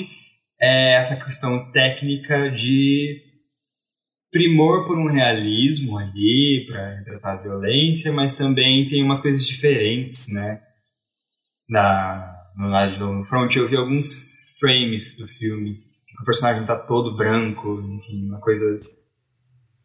Enfim, não, não, não sei. disso, não. Mas eu não tenho memória, então eu não sou uma boa referência. Tinha, tinha uns closes, assim, do, Entendi. do personagem. Mas eu, eu acho que, assim, não é o destaque do, pro, pro filme em si. A maquiagem, o cabelo, maquiagem, apesar de ser importante, sim, para um filme de guerra. Eu acho que Elvis e The Whale estão aí uma coisa mais competindo. Eu não sei se The Whale tá, tá realmente sendo considerado muito, mas assim, eu acho que foi uma grande surpresa esse filme. Tanto quanto Sim, pelo ator. nossa. Eu esqueço sempre o nome dele. Brandon Fraser. Exatamente, famosíssimo, enfim. Da Múmia. aquela coisa de tá, é, tá vol... sumiu, voltou Sim, e voltou assim de uma forma completamente diferente, sim, numa- sim. um filme diferente, né, do que a gente conhece. Não que ele não tenha feito algo parecido antes. E a transformação dele não só é muito bem feita, muito bem feita, como é peça central de toda a narrativa do filme. Então, assim, Sim, sim. para a categoria, eu acho que assim, ele põe a categoria em, em evidência, sabe? Ele põe a Hum. categoria como ponto-chave da, narrativa deste filme.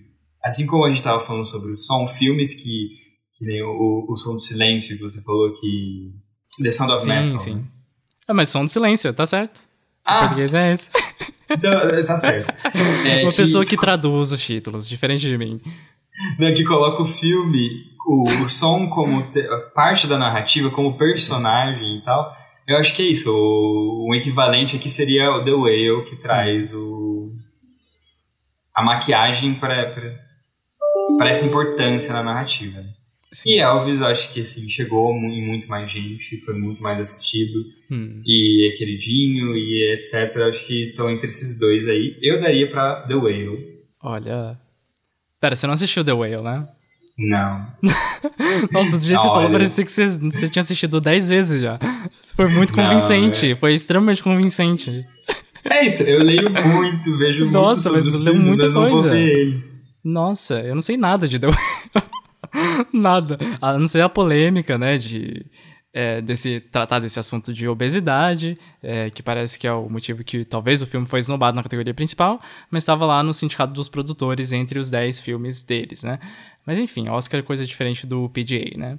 É, mas, pera, você vai fechar então em The Whale como sua vitória?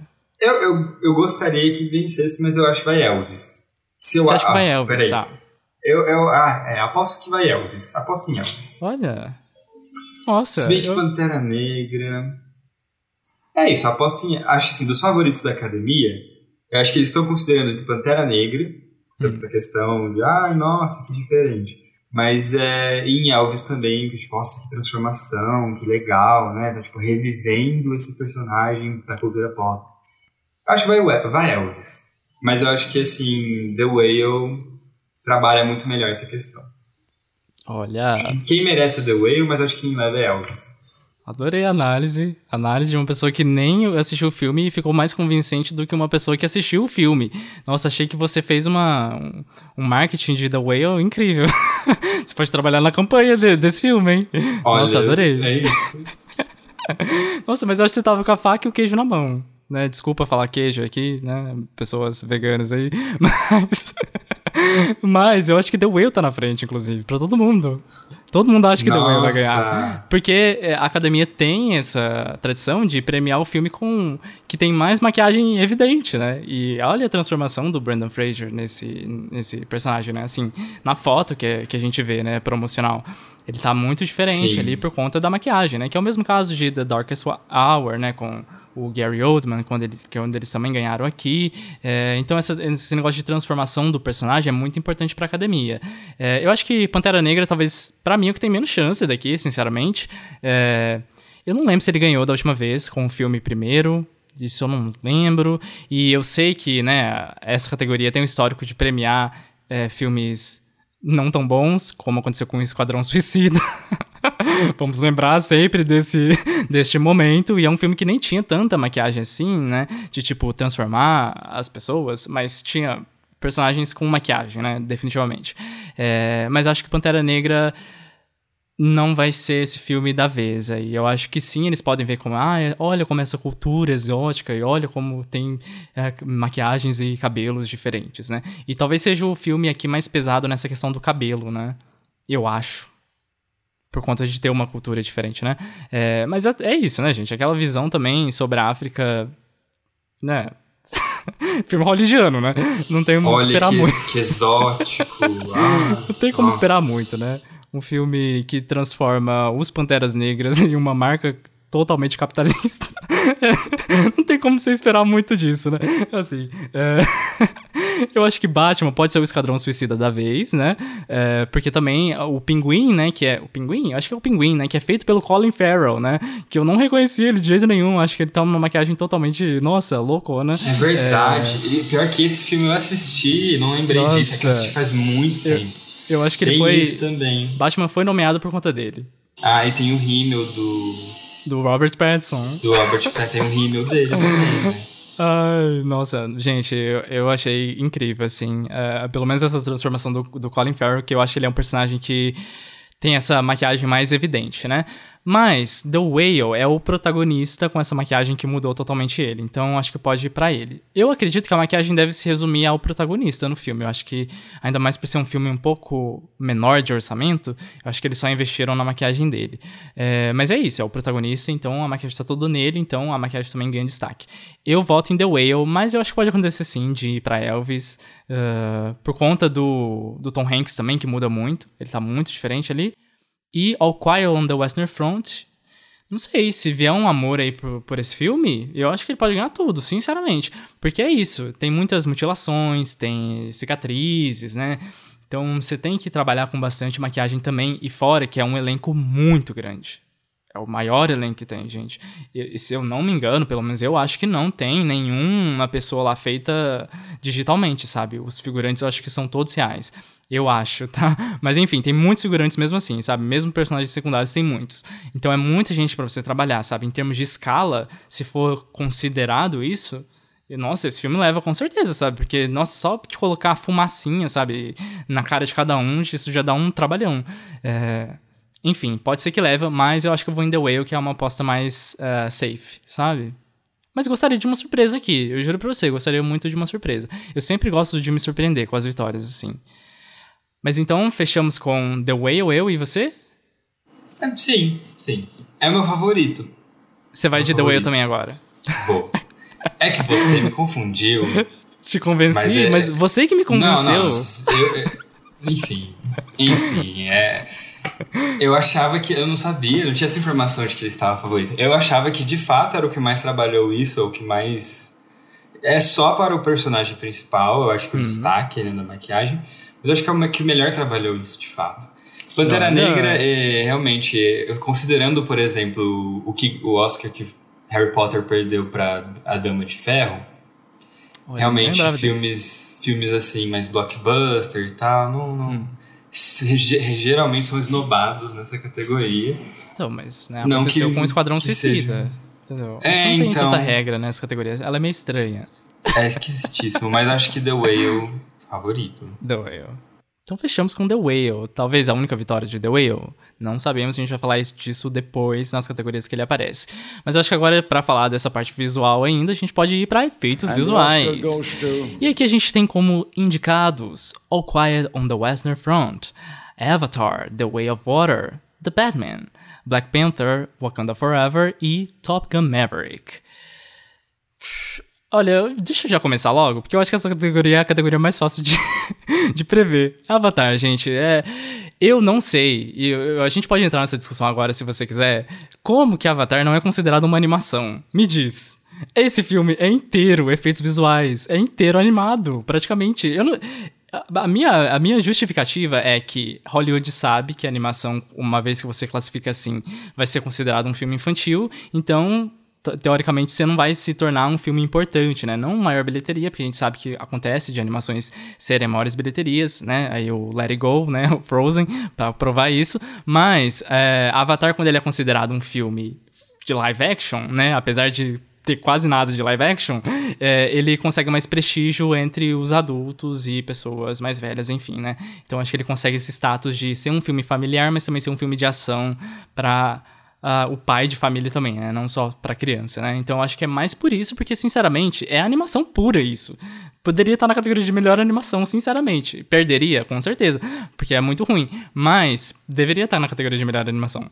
E aí, o que, que você acha dessa polêmica? Eu acho que assim, é uma questão de produção. Porque, por exemplo, os filmes que são considerados animação, é, é isso, são realmente desenhados, são manipulados. Ou no, no stop motion, né? Se bem que Marcel the Shell with Shoes On tem, Tem muito live action, tem muito filmagem tem live muito action. mais live action do que Avatar Shape of Water. Eu não entendi muito bem porque foi indicado em animação, honestamente. Mas eu acho que Avatar é isso, é todo tem set de filmagem. O James Cameron fez todo mundo aprender a nadar para poder gravar os movimentos da galera dentro da água. Eu acho que eles consideram isso. Só que assim, realmente é puro efeito visual. E Avatar existe para definir a, a indústria de efeitos visuais americana. Nossa, total. Ele existe com essa função para a produção, enfim. É, o filme demanda, o primeiro principalmente, né? Ele revolucionou ali em popularizar o 3D, querendo ou não.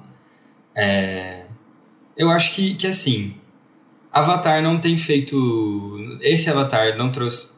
É que ele mexeu com água, né? Então, assim, acho que a questão da anima, é. da- dos efeitos visuais da água e tudo mais. Só que é isso, a gente não vê humanos mais nesse filme. Aqui até os, os inimigos são avatares. Enfim, são. Como que eles chamam? Na. Esqueci Ah, eu não sei. mas- Tem, tem um humano, né? Que viveu com os É, tem um avatares lá menino nesse... lá no meio pra dar dimensão, né, de, da escala dessas pessoas. É. Que, eu acho, que que eu acho que é uma sacada legal. Eu achei uma das únicas sacadas legais do filme. Mas não que seja aquela coisa também, nossa, que interessante. Mas assim, Avatar vai levar, a gente não tem nem o que discutir sobre, infelizmente. Mas é menções honrosas aí a Top Gun, porque, honestamente, honestamente, uma coisa que me agradou muito em Top Gun Olha! foram os efeitos visuais e as cenas IMAX dos voos. Você assistiu É em, IMAX? Não, é, é porque eu, eu baixei, eu baixei a versão IMAX pra assistir. Legalmente, galera. Eu comprei, realmente, eu comprei o filme. É, e era a versão IMAX. Assim, Entendi. o filme não é todo em IMAX, mas a- Hum. as cenas de voo são. E são muito Ah, boas. Eu não sei se são efeitos visuais ou se, se são realmente gravados, sabe? Só que os atores não pilotaram os aviões e eles estão impecáveis nos aviões, entendeu? Mas os aviões são reais, não são? São reais, os voos são reais e tudo, só que Sim. quem tá nas cabines são os atores. Mas dá Não, pra ver que é. eles estão no segundo assento, de certa forma. Eu acho que Top Gun chama atenção pelos efeitos práticos, né? Igual. é, nada de novo no front, que eu também acho que é mais efeitos práticos, né, do que esses efeitos 3D de computadorizados, né? É, porque tem isso também, efeitos visuais não necessariamente significam os efeitos computadorizados. Exato. São os efeitos visuais do filme. E eu acho que, sim, pra mim, eu, eu gostei muito que Top Gun traz isso. Porque poderia ser, assim como a primeira cena que enfim, os primeiros 10 minutos do filme é um grande merchan para Lockheed Martin, que é que faz o novo avião de guerra americano. é literalmente a merchan da Lockheed Martin, nos 10 primeiros minutos do filme. E é a pior parte do filme e eles são os piores efeitos visuais. Tipo, quem passa com um avião supersônico daquele jeito, só voa o cabelinho do cara, ergue o teto da, da, da, da do negócio. Tá, tá, no trailer essa, essa cena. Ergue o teto de tudo lá, mas o cara só mexe o cabelinho, enfim. Uhum. Acho que o grande erro do filme é esse merchan aí da Lockheed Martin. E o, o Tom Cruise olhando para trás, assim, como se tivesse um retrovisor no, no avião supersônico. Mas enfim, terrível essa parte. Mas a questão de efeitos práticos nos voos filmados em IMAX, assim, me, me encantou. Achei muito legal. Se fosse o seu voto, você votaria em Top Gun, é isso? É, eu votaria em Top Gun, Olha. sabendo que não ia ganhar. Não, mas é seu voto. Mas então fechamos em Avatar, é isso? Fechamos em Avatar. E é isso, a, a categoria basicamente não, não, não existe, né? É, é pra Avatar a categoria. É pra Avatar. Quando tem Avatar num, num ano. Mas pessoas da animação, me dizem se esse motion capture aí não é praticamente rotoscopia isso, tá? Me dizem aí, por favor. e agora vamos continuar então nas categorias estéticas e vamos para uh, eh, design de produção, pode ser? Pode ser. Uh, e aqui temos como indicados All Quiet on the Western Front, de novo, Avatar, The Way of Water, Babylon, Elvis e The Fablemans. Olha, eu vou começar falando, tá? Pode ser? Porque eu realmente não sei o que vai acontecer nessa categoria, não. não acho, não sei, não, realmente não sei. Eu não faço ideia do porque Avatar tá aqui. Acho a construção de mundo deles muito pobre. Você tem a oportunidade de fazer uma cultura totalmente diferente, faz uma cultura ocidental de novo. Ai, uma porcaria. É, tudo de novo, no, é, nada de novo no front. É bastante tudo de novo de produção, né? Você tem que você tem que fazer todo esse, né, essa visita ao passado é complicado. Acho que a mesma coisa vale para Babylon, que também vai falar dessa Hollywood antiga, da Hollywood Tempos de Ouro, eu acho. E Elvis também vai falar sobre o passado. The Fablemans também, mas The Fablemans para mim não tem destaque nenhum para o design de produção. É... Eu não sei, pelo menos para mim não teve. Tinha que ter um quinto indicado. É, eu acho que é tipo a gente também tem que saber valorizar as, os designs de produção pequenos, né? Tipo, ah, tô fazendo uma casa bonitinha, mas até uma casa bonitinha tem que ter um design de produção, tem um design de produção lá, né? Talvez é, talvez seja até um estereótipo meio ruim meu, sabe? De pegar as coisas mais absurdas e achar que isso é um design de produção bom, né? Mas, eu acho que eu vou no, no musical, né? Eu acho que o Elvis. sabe? Ah, apesar que eu acho que não tem nada demais no design de produção dele, tipo o Mulan Rouge, que realmente é, chama atenção porque tem um aspecto mais fantasioso, que é do mesmo diretor, né, do Baz Luhrmann. Elvis, eu acho que ele é muito mais realista. Só que, ah, vai para ele, não sei. Ou será que vai Babylon? Talvez aí a chance de Babylon ganhar. Mas eu acho que Babylon vai ser meio esnobado. Pera, vai lá, vou, vou cravar, agora é a hora. Vou cravar em nada de novo no front, vai, vou nele. É, é isso que eu ia falar também. Questão de logística. É, é isso, é é bonito, mas eu, eu acho que não leva porque não é americano. Então eu acho que talvez. Vai, vai ele, é o mais indicado da lista. Eu acho que Babilônia, é entre ele e Babilônia, assim. Entre ele e Babilônia. Se, mas você vai de Babilônia, então. Eu vou, só pra contrariar, vou. é bom, apostas diferentes sempre é excelente e é mais chance de você ganhar, porque se você for comigo, é, a chance de você errar é muito maior. E agora vamos continuar na categoria aí estética, que é de é, figurino, melhor figurino. E aí voltamos com Babilônia aqui como um dos indicados.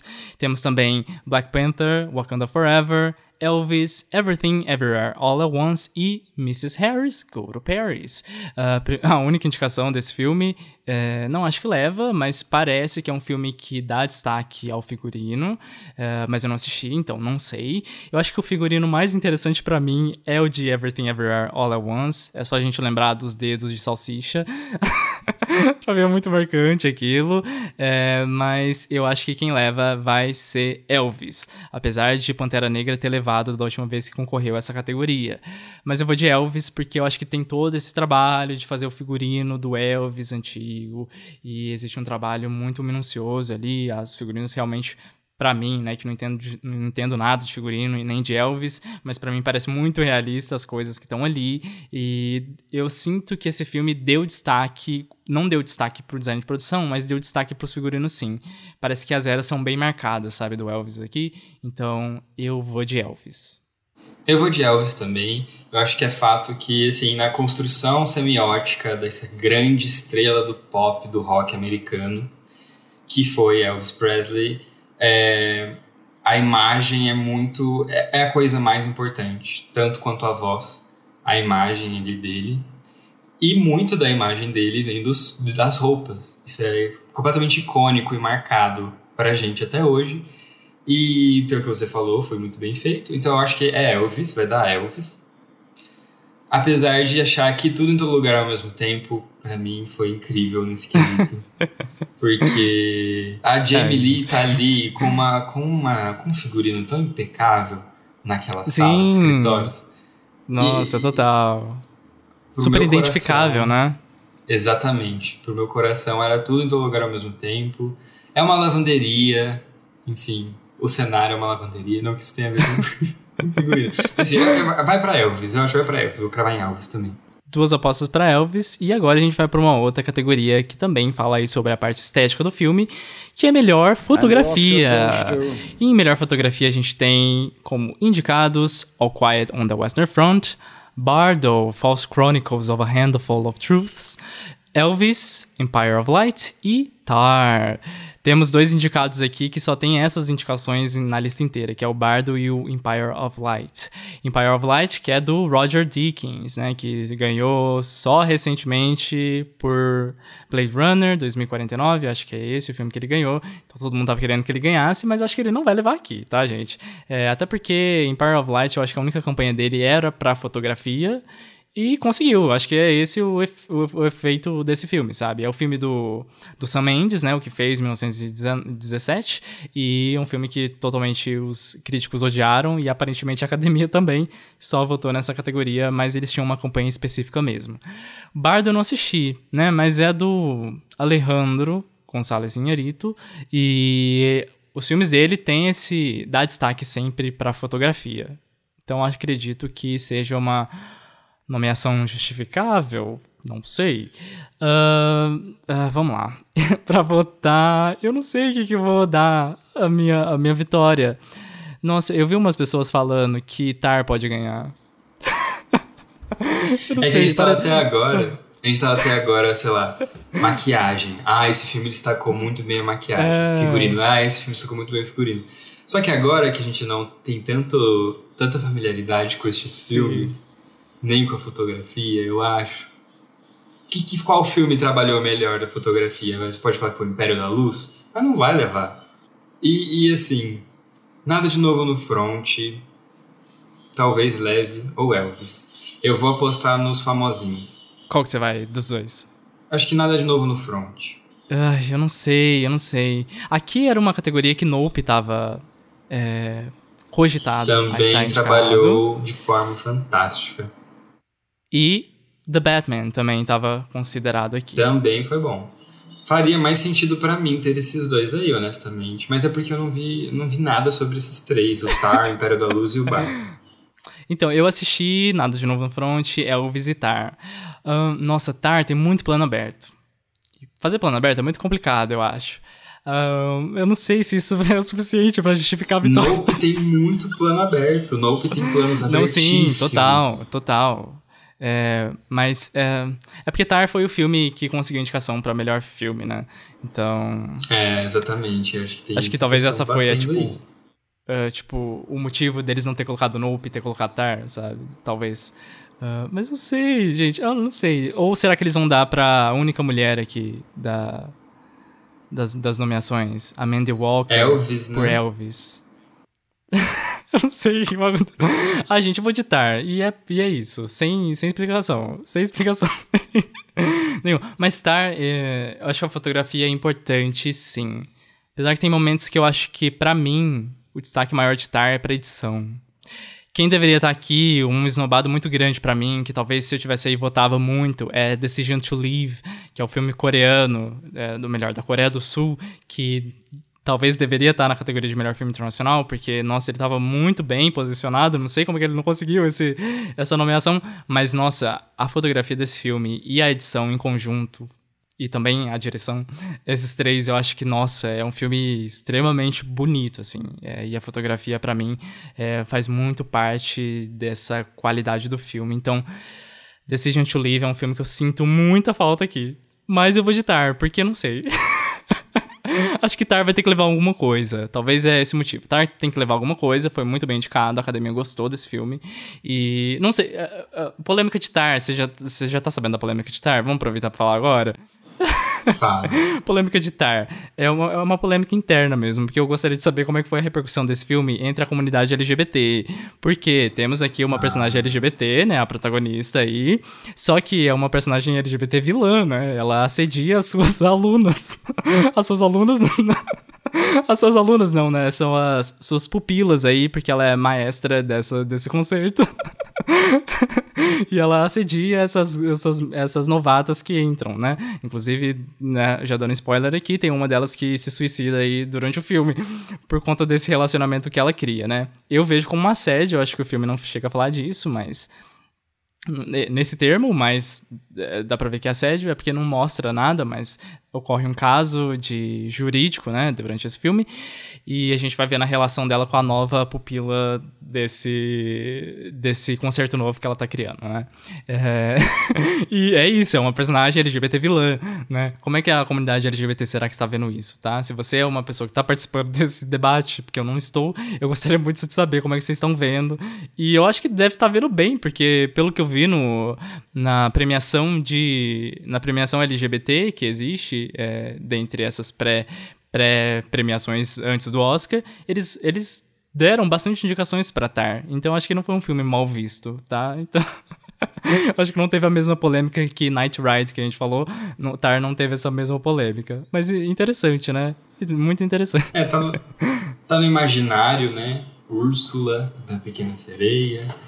Tá, tá no imaginário, é mais aceito, eu acho todo gay, toda lésbica é vilão, e é isso. Sim, então. É normal. Eu pensei que esse, esse filme ia sofrer um, bastante crítica por conta disso, sabe? Ah, você tá tendo uma pessoa LGBT como vilã? Como assim? É... Não sei. Será que LGBTs não podem ser vilões? E aí a reflexão eu deixo pra vocês aí, porque eu não vou entrar nessa discussão neste momento. não, mas acho que, assim, LGBTs são vilões. Assim. Sim.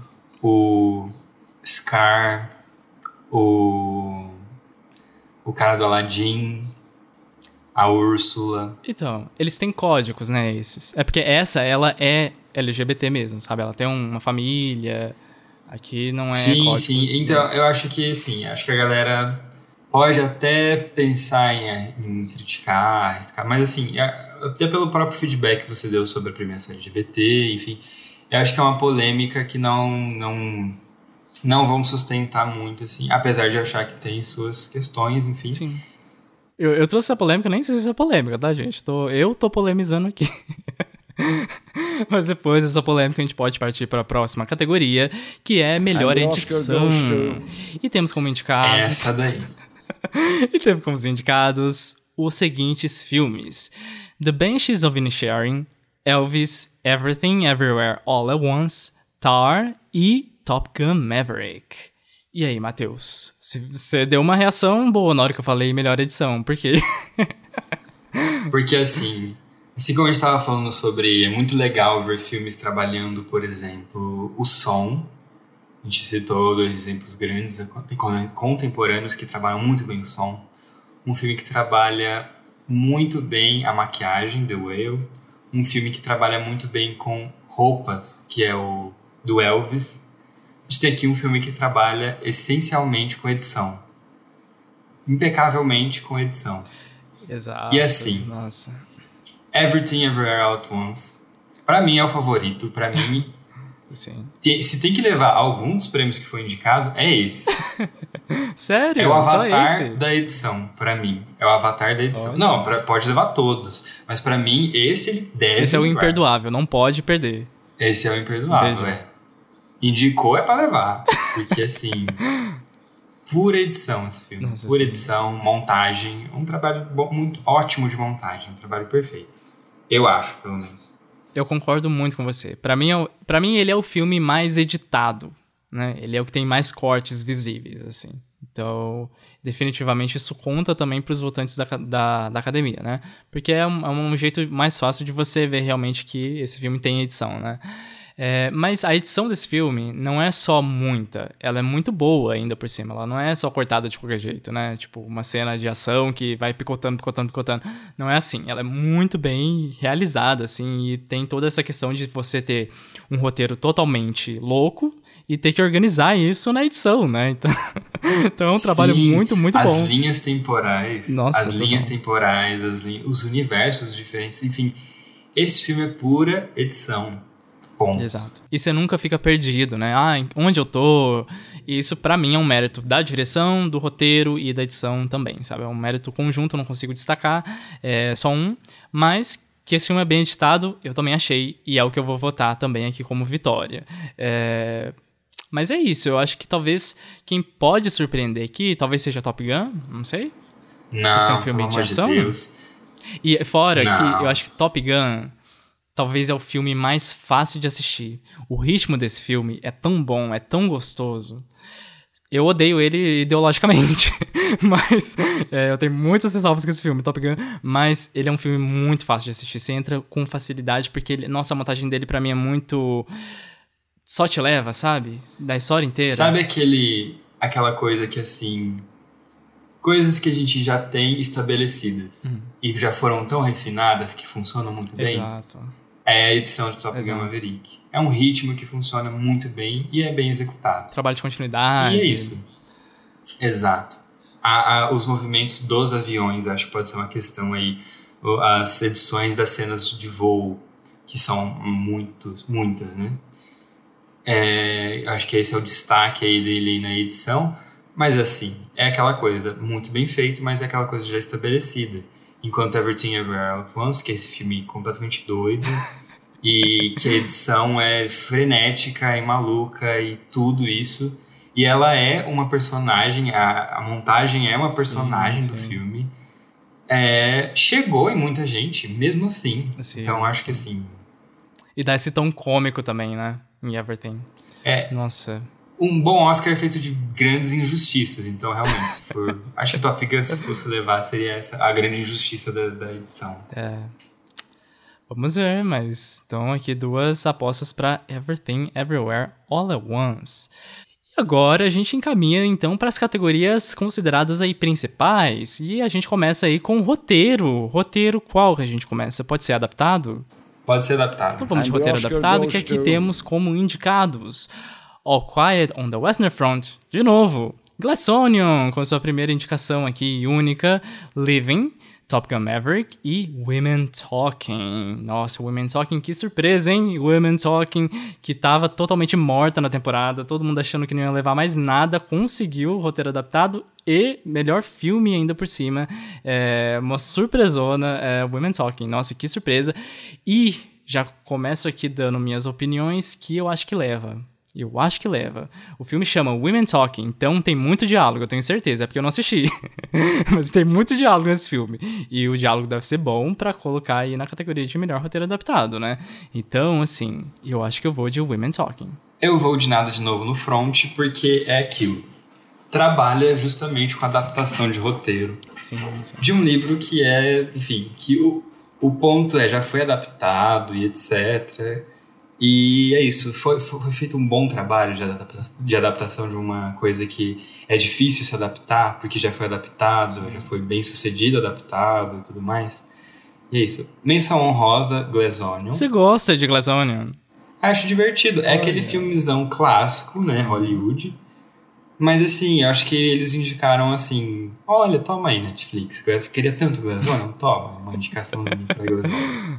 E porque foi só o Ryan Johnson que adaptou, então. Sim. É isso. Eu, eu vou de nada de novo no front. Olha, a Ellen com certeza votaria em Glass Onion se estivesse aqui. eu tenho certeza. Mas eu não sei se Glass Onion consegue por conta de ser a única nomeação dele. Só que é isso, gente. É. Temos um mês e meio de campanha, tudo pode acontecer. Só que a Netflix, ela vai querer dar campanha maior pro seu maior indicado, que é tudo, nada de novo no front, ou pra Glass Onion. E eu acho que ela vai priorizar o nada de novo no front.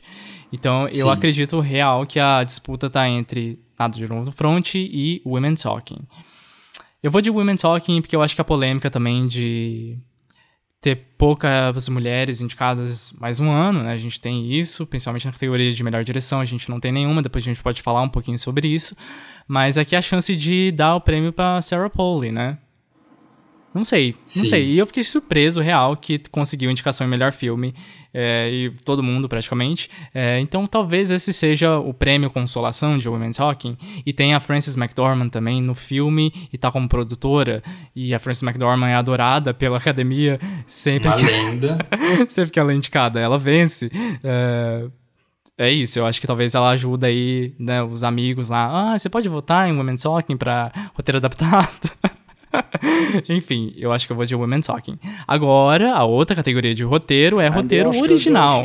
E temos como candidatos aí The Banshees of Inisherin, Everything Everywhere All at Once, The Fablemans, Tar e Triangle of Sadness. Nossa, que surpresona, hein? Triangle of Sadness. Um filme muito legal. Eu acho que você vai gostar, Matheus, desse filme. Eu tenho a sensação.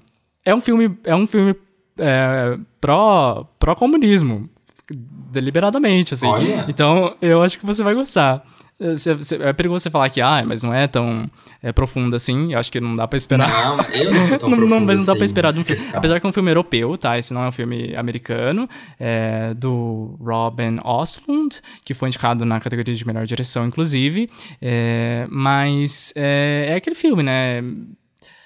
É europeu, mas ainda tem bastante influência americana, né? Você quer dar bem ali nessa nesse discurso homogêneo e tudo mais. É, mas mesmo assim faz comentários muito interessantes sobre isso. Então é um filme muito, muito interessante de ter conseguido essa indicação. Eu queria muito, gente, como que After Sun não foi indicado aqui. Não entendo. Foi Nossa, citado. esse filme é perfeito. Você assistiu Ah, esse filme? Justiça. Não, ainda não, mas é, é um dos únicos que me interessei. Nossa, eu tô recomendando esse filme pra todo mundo. Ela, inclusive, você assistiu? Me responda aqui nos comentários. Você assistiu? Porque eu passei pra você também. Gente, assistam After Sun. É muito, muito bom. Char Charlotte Wells deveria estar indicada aqui, deveria estar indicada melhor direção, melhor filme, tudo mais. Tá? Esse filme é incrível. Mas muito feliz aí pra Triangle of Sadness. Odeio The Fablemans, tá, gente? Já falando aqui um pouquinho. Acho esse filme super chato. Steven Spielberg, eu não sei o que tá acontecendo. Eu acho que eu tô me tornando o maior hater de Steven Spielberg. eu não gostei de The Fablemans, não gostei de West Side Story. Tudo que ele tá lançando pra mim tá uma porcaria. Para de fazer isso, vai, vai voltar a fazer seus blockbusters aí super legais, eram muito mais legais. É, não tô gostando nada do que você tá fazendo, Steven Spielberg. É, ou volta a fazer uma coisa tipo a lista de Schindler. Muito, muito mais legal. É. Tar, Tar é tudo isso de dessa história que eu já contei pra vocês lá em fotografia.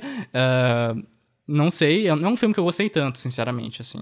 Eu acho que não sei, não gostei tanto. The Banshees é talvez o filme que eu mais gosto aqui desses cinco. Eu acho o roteiro dele muito eficiente por pegar essa questão super Ai, banal, que é uma amizade, sabe? Uma briga de uma amizade, transformar em tudo isso que vira uma loucura.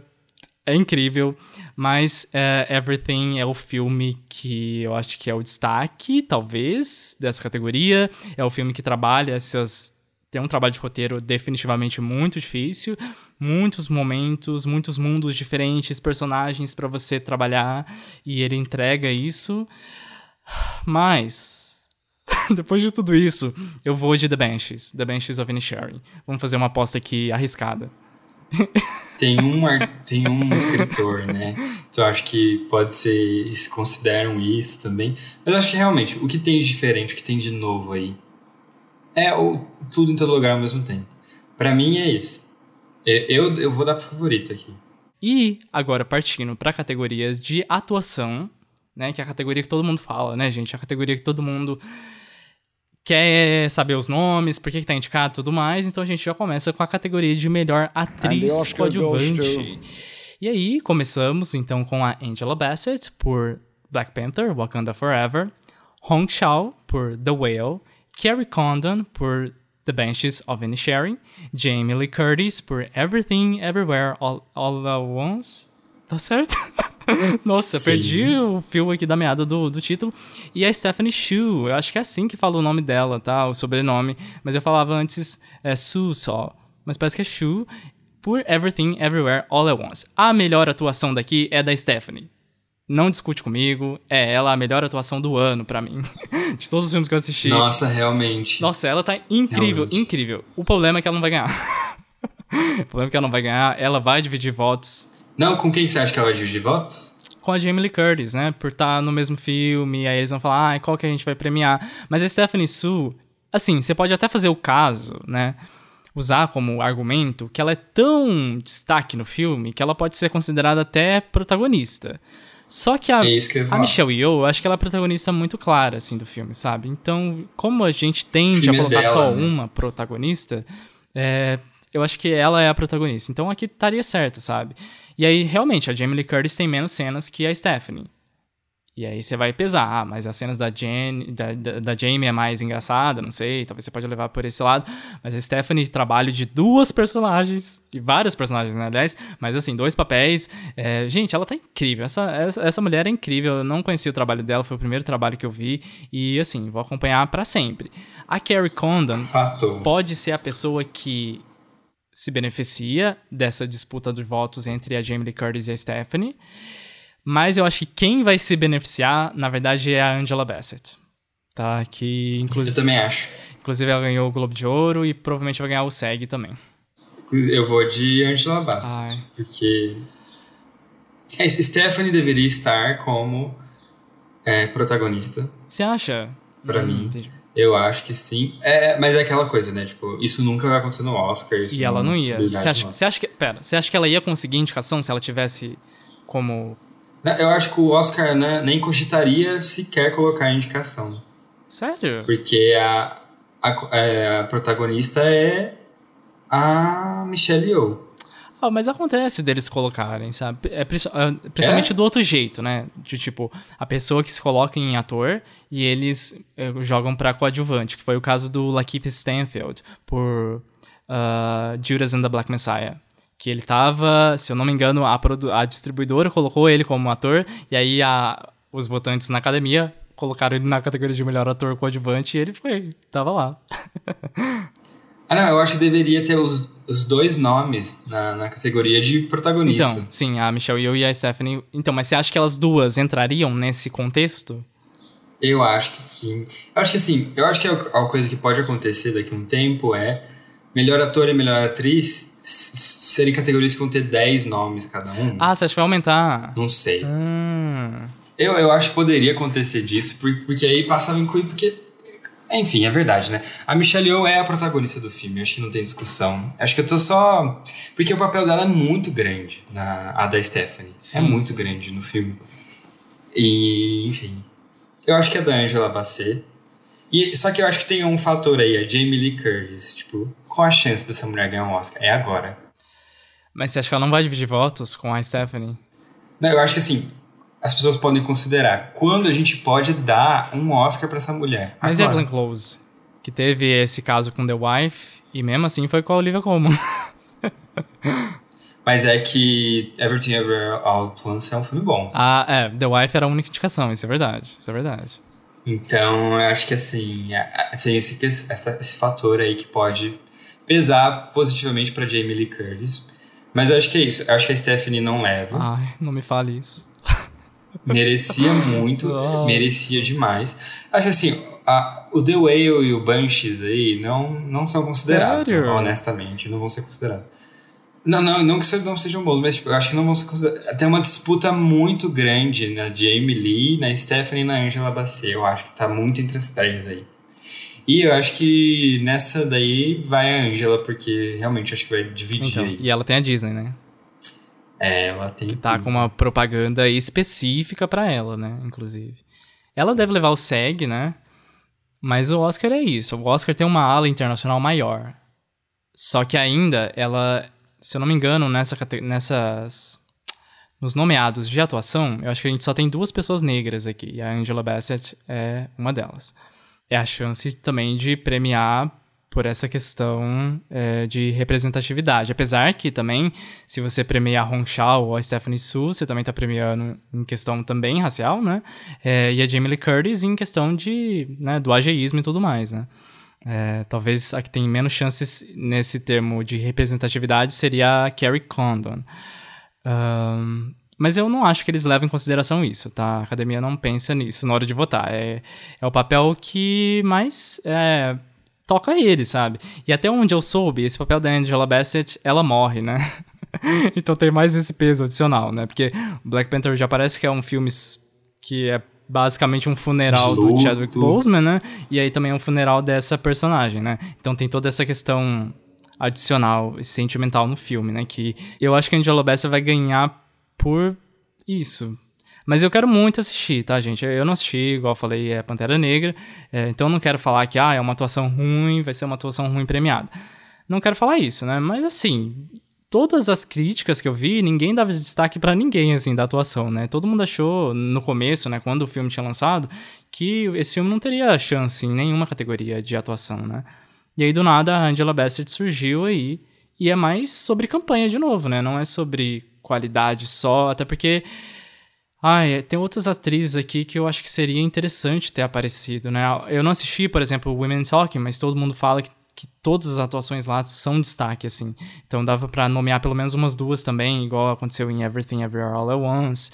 Mas a gente também tem o caso da Janelle Monet, por Glass Onion, que, nossa, eu gostei tanto dela nesse filme. Ela faz dois papéis também aí.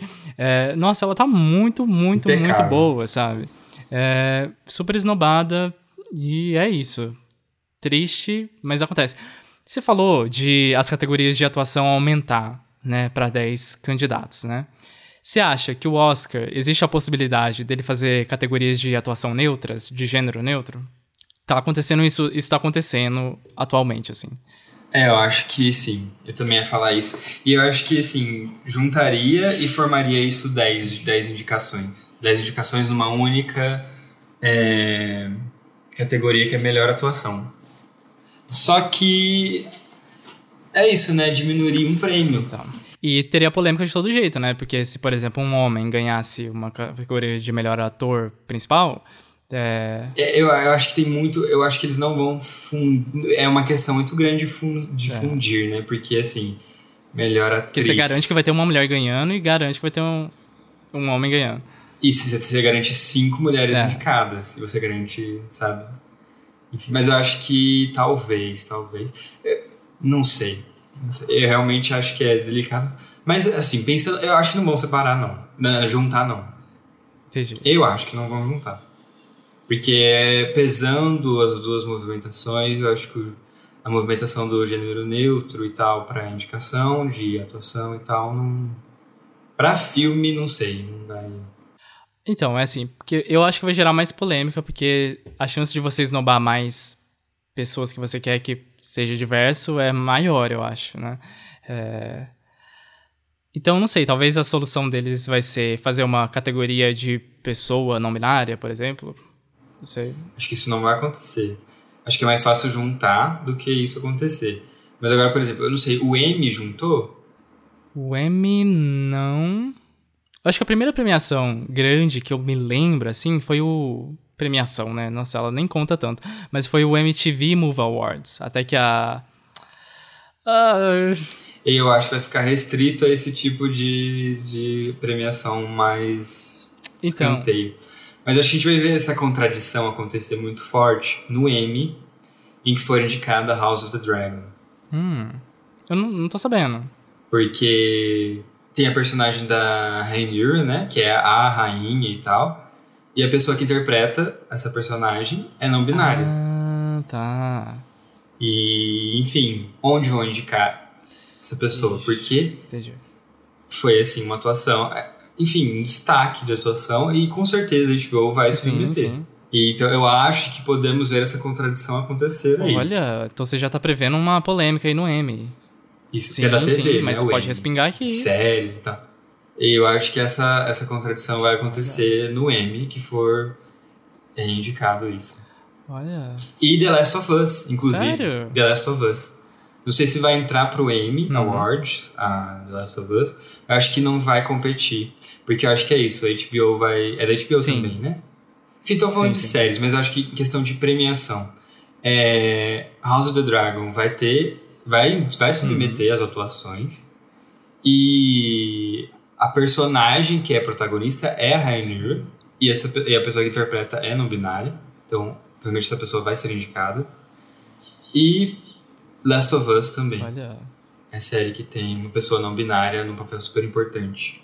De Isso coadjuvante. é super interessante. Super interessante. Eu, eu não sei o.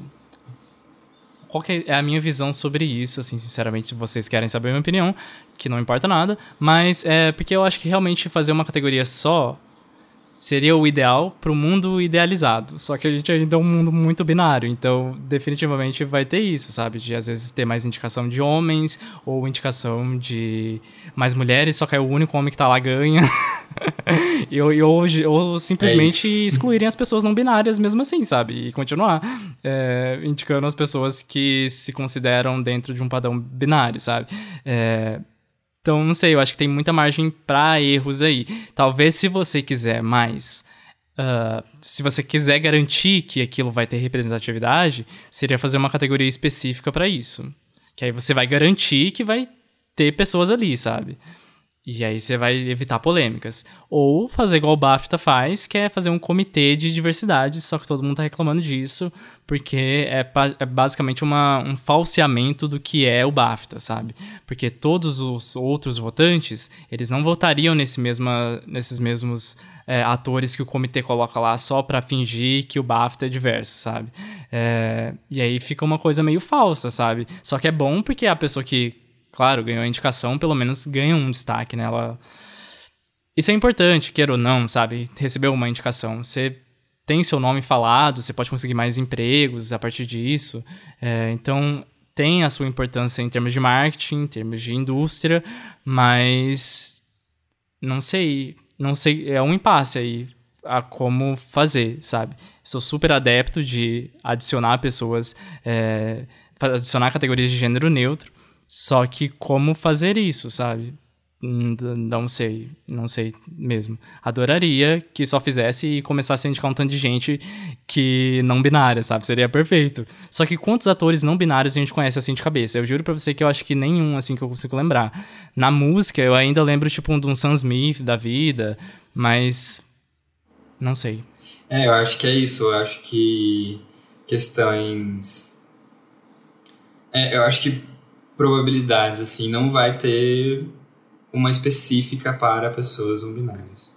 Então, eu acho que é plausível que juntem em algum Sim. momento. Mas acho que por enquanto eles não. Já, já é assim. É mais. É menos polêmico não mexer do jeito que está do que mexer. Sim. E vai ficar assim por um tempo ainda, eu acho. Mas é, vai começar a entrar em contradição, porque, por exemplo, uma das maiores séries do ano tem no maior papel uma pessoa não binária. Então acho que vai começar a gerar esse debate. Mas assim, vários festivais já estão adotando isso, várias premiações pré-Oscar também adotaram isso, e todas elas geraram essa polêmica também. É, então não sei, não sei como que vai ser, mas eu acho que tá chegando essa discussão no Oscar sim. Talvez já tá até discutindo, inclusive, e de como trabalhar essa questão.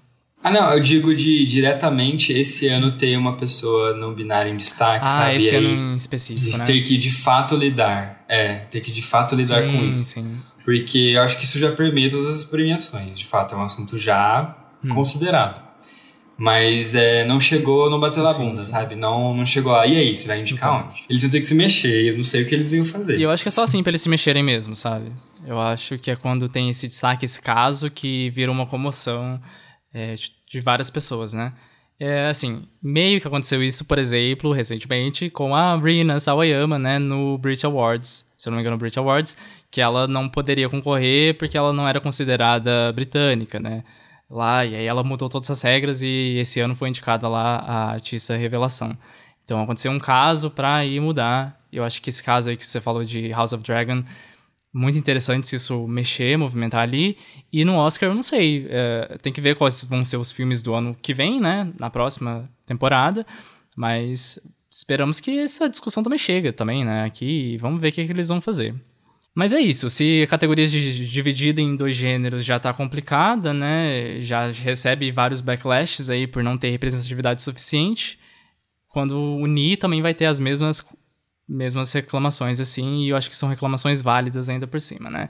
Mas enfim, terminamos então da categoria de melhor é, atriz coadjuvante, em que a gente fechou com a Angela Bassett, e agora vamos para a categoria de ator coadjuvante, aí falando nesse sistema binário, agora vamos para os homens, e começamos aí com o Brandon Gleeson por The Benches of Inisherin, Brian Tyree Henry por Causeway, Judge Hirsch por The Fablemans, Barry Keoghan por The Benches of Inisherin. E Ki Hugh Kwan por Everything Everywhere All at Once.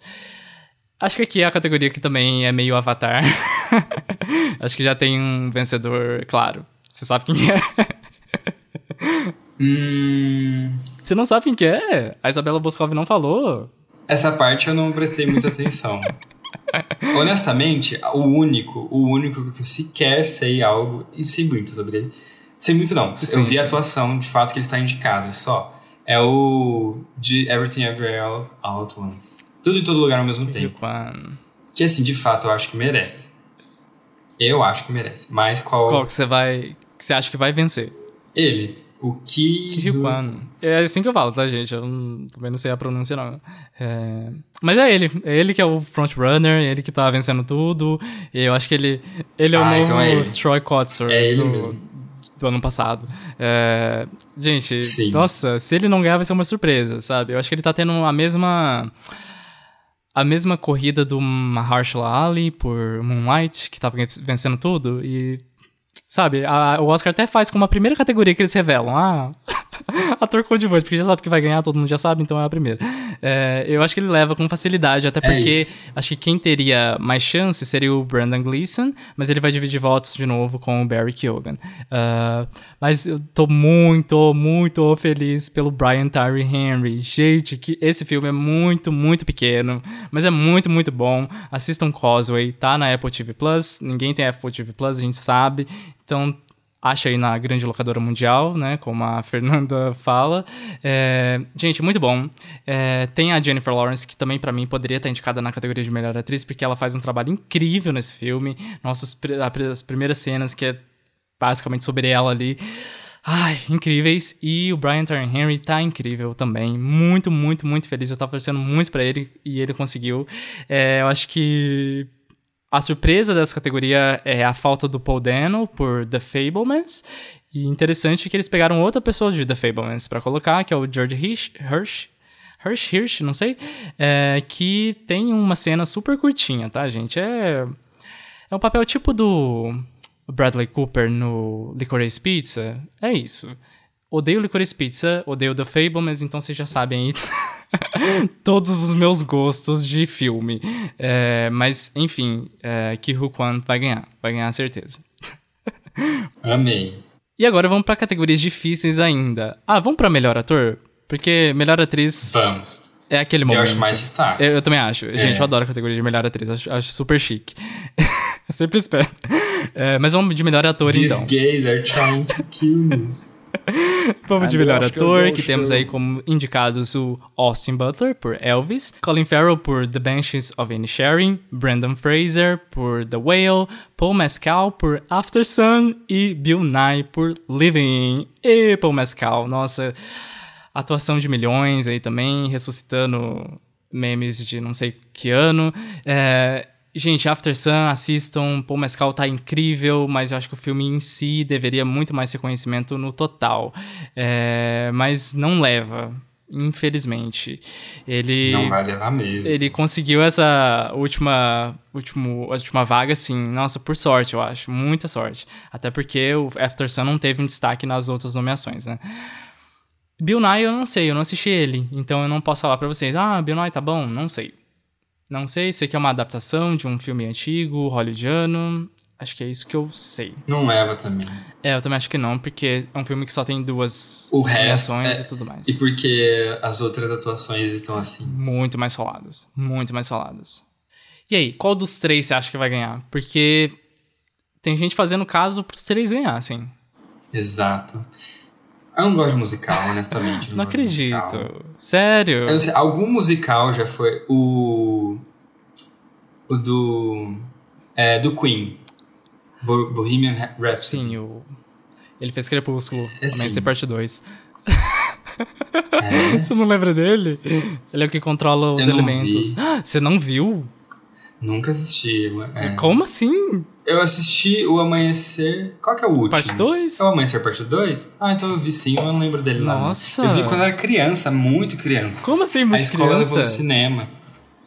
A escola levou a gente no cinema pra ver. Não, você, você já era adolescente, no mínimo. Eu já era adolescente. Ah, mas assim, pra mim, 16 anos ainda é criança. Não, eu também, também, eu também tô, eu considero assim, mas eu sei que pras pessoas é... Nossa, mas... Ah, não, é verdade, é um adolescente.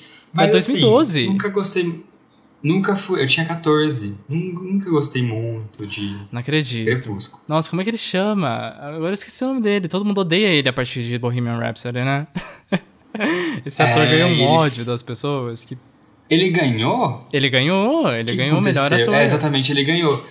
Eu acho que o Oscar não vai arriscar, ou, ou de duas uma, ou o Oscar não vai arriscar fazer isso de novo, ou eles vão falar, olha, estamos provando pra vocês que musicais, assim, que tá uma moda aí agora e tal, de reviver esses grandes personagens da música contemporânea, merecem sim um destaque e vou dar de novo pro Austin Butler, porque ele fez um bom trabalho, é isso. Eu acho que a academia vai, vai nessa. Pode O ser. Brandon Fraser não vai levar, eu acho que não vai levar. Acho que apesar de tudo ele não leva. Eu acho que merece, mas apesar de tudo não leva. E o Colin Farrell, eu não sei o que falar dele, não vi o filme. Eu não vi nada sobre o filme, então não sabia nem a existência do filme. Então eu acho que assim, eu acho que vai pra Austin Butler. Uh, Rami Malek. Pesquisei aqui. Rami Malek, Isso, exatamente. Rami Malek. Que fez Mr. o vampiro Robot. lá em Crepúsculo, Amanhecer Parte 2. Esse pra mim é o papel mais marcante dele na carreira. É... Eu sou uma pessoa insuportável, né? Talvez o maior fã de Crepúsculo. Será? Não sei, acho que não. É, mas, voltando aqui nas, nesses três nomes, né? Eu acho que Austin Butler é uma boa aposta. Ganhou o Globo de Ouro. É o filme que você tem que emular um, um, é, um personagem que foi real, uma né? persona, né? Que, né? A gente já viu isso Muito uma acontecer persona com... extremamente marcada. né? Exato. E assim, o Austin Butler, ele fez uma performance realmente muito boa, né? Se eu não me engano, a voz dele, eu acho que é usada no filme mesmo, não é nada de é, playback, né? Não, ele não tá fazendo lip sync ali. É, então, assim, é uma performance realmente que entrega. E eu acho que ele vende, sim, como esse Elvis total. E a gente sabe que a academia gosta de premiar aí esses personagens famosos, né? Então a gente teve, por exemplo, a Judy Garland pela esqueci o nome da atriz, sendo premiada, e a gente teve a Dama de Ferro, aí o Darkest Hour, do Gary Oldman lá, com aquele cara Winston Churchill. Então, essas figuras famosas da história, eles gostam de premiar, e o Elvis seria essa figura famosa da história, e é a chance de premiar também o Elvis, né, entre aspas, né, você tá premiando ele, um, um ícone também do cinema, não só da música, né, apesar do filme não ter dado destaque para essa parte do cinema dele, né, durante a narrativa. Ou foi cortado, né, segundo o Baz Luhrmann, que ele falou que Elvis teria uma versão muito maior, e o estúdio precisou cortar, enfim.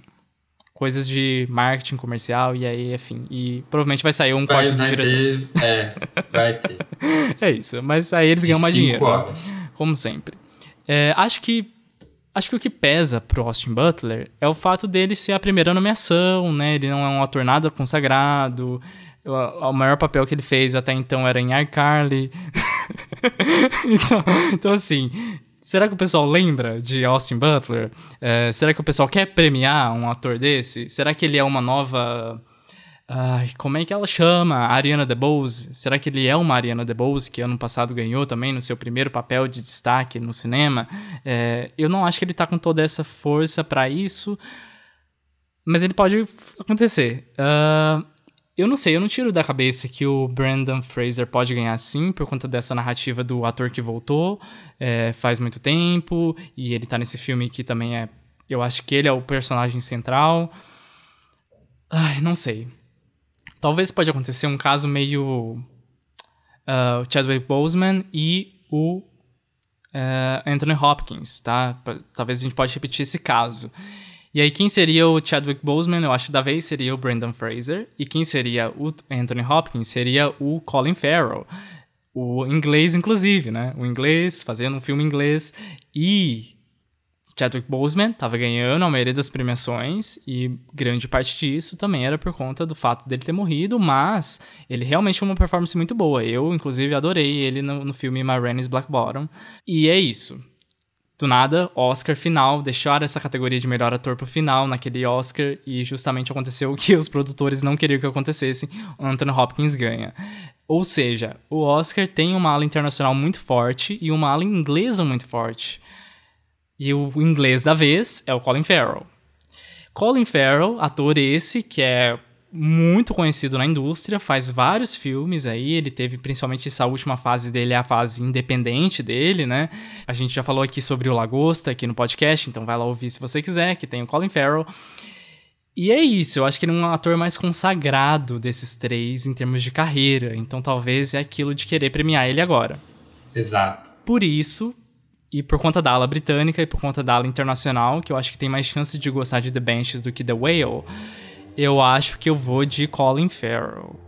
Mas não descarto a possibilidade do Brandon Fraser ganhar ou do Austin Butler ganhar. Acho que esses dois ainda não estão fora da corrida de jeito nenhum. Sim. E agora, a categoria que todos estavam aguardando, mentira, só eu, que é a categoria de melhor atriz. Ai, vamos lá, categoria de melhor atriz com polêmicas, muito polêmicas, mas vamos começar aos Que poucos. crime, Ana de Armas. Uma das indicadas aí, o Matheus acabou de falar, Ana de Armas por Blonde. Temos também Não Kate. Blanchett por Tar. Temos Andrea Riseborough por To Leslie, Michelle Williams por The Fablemans e Michelle Yeoh por Everything Everywhere All at Once. Ahn, tá, vamos começar com a polêmica? Você já falou aí que não assistam Blonde, você não gostou de Blonde. É isso? Não. Você assistiu Blonde, então?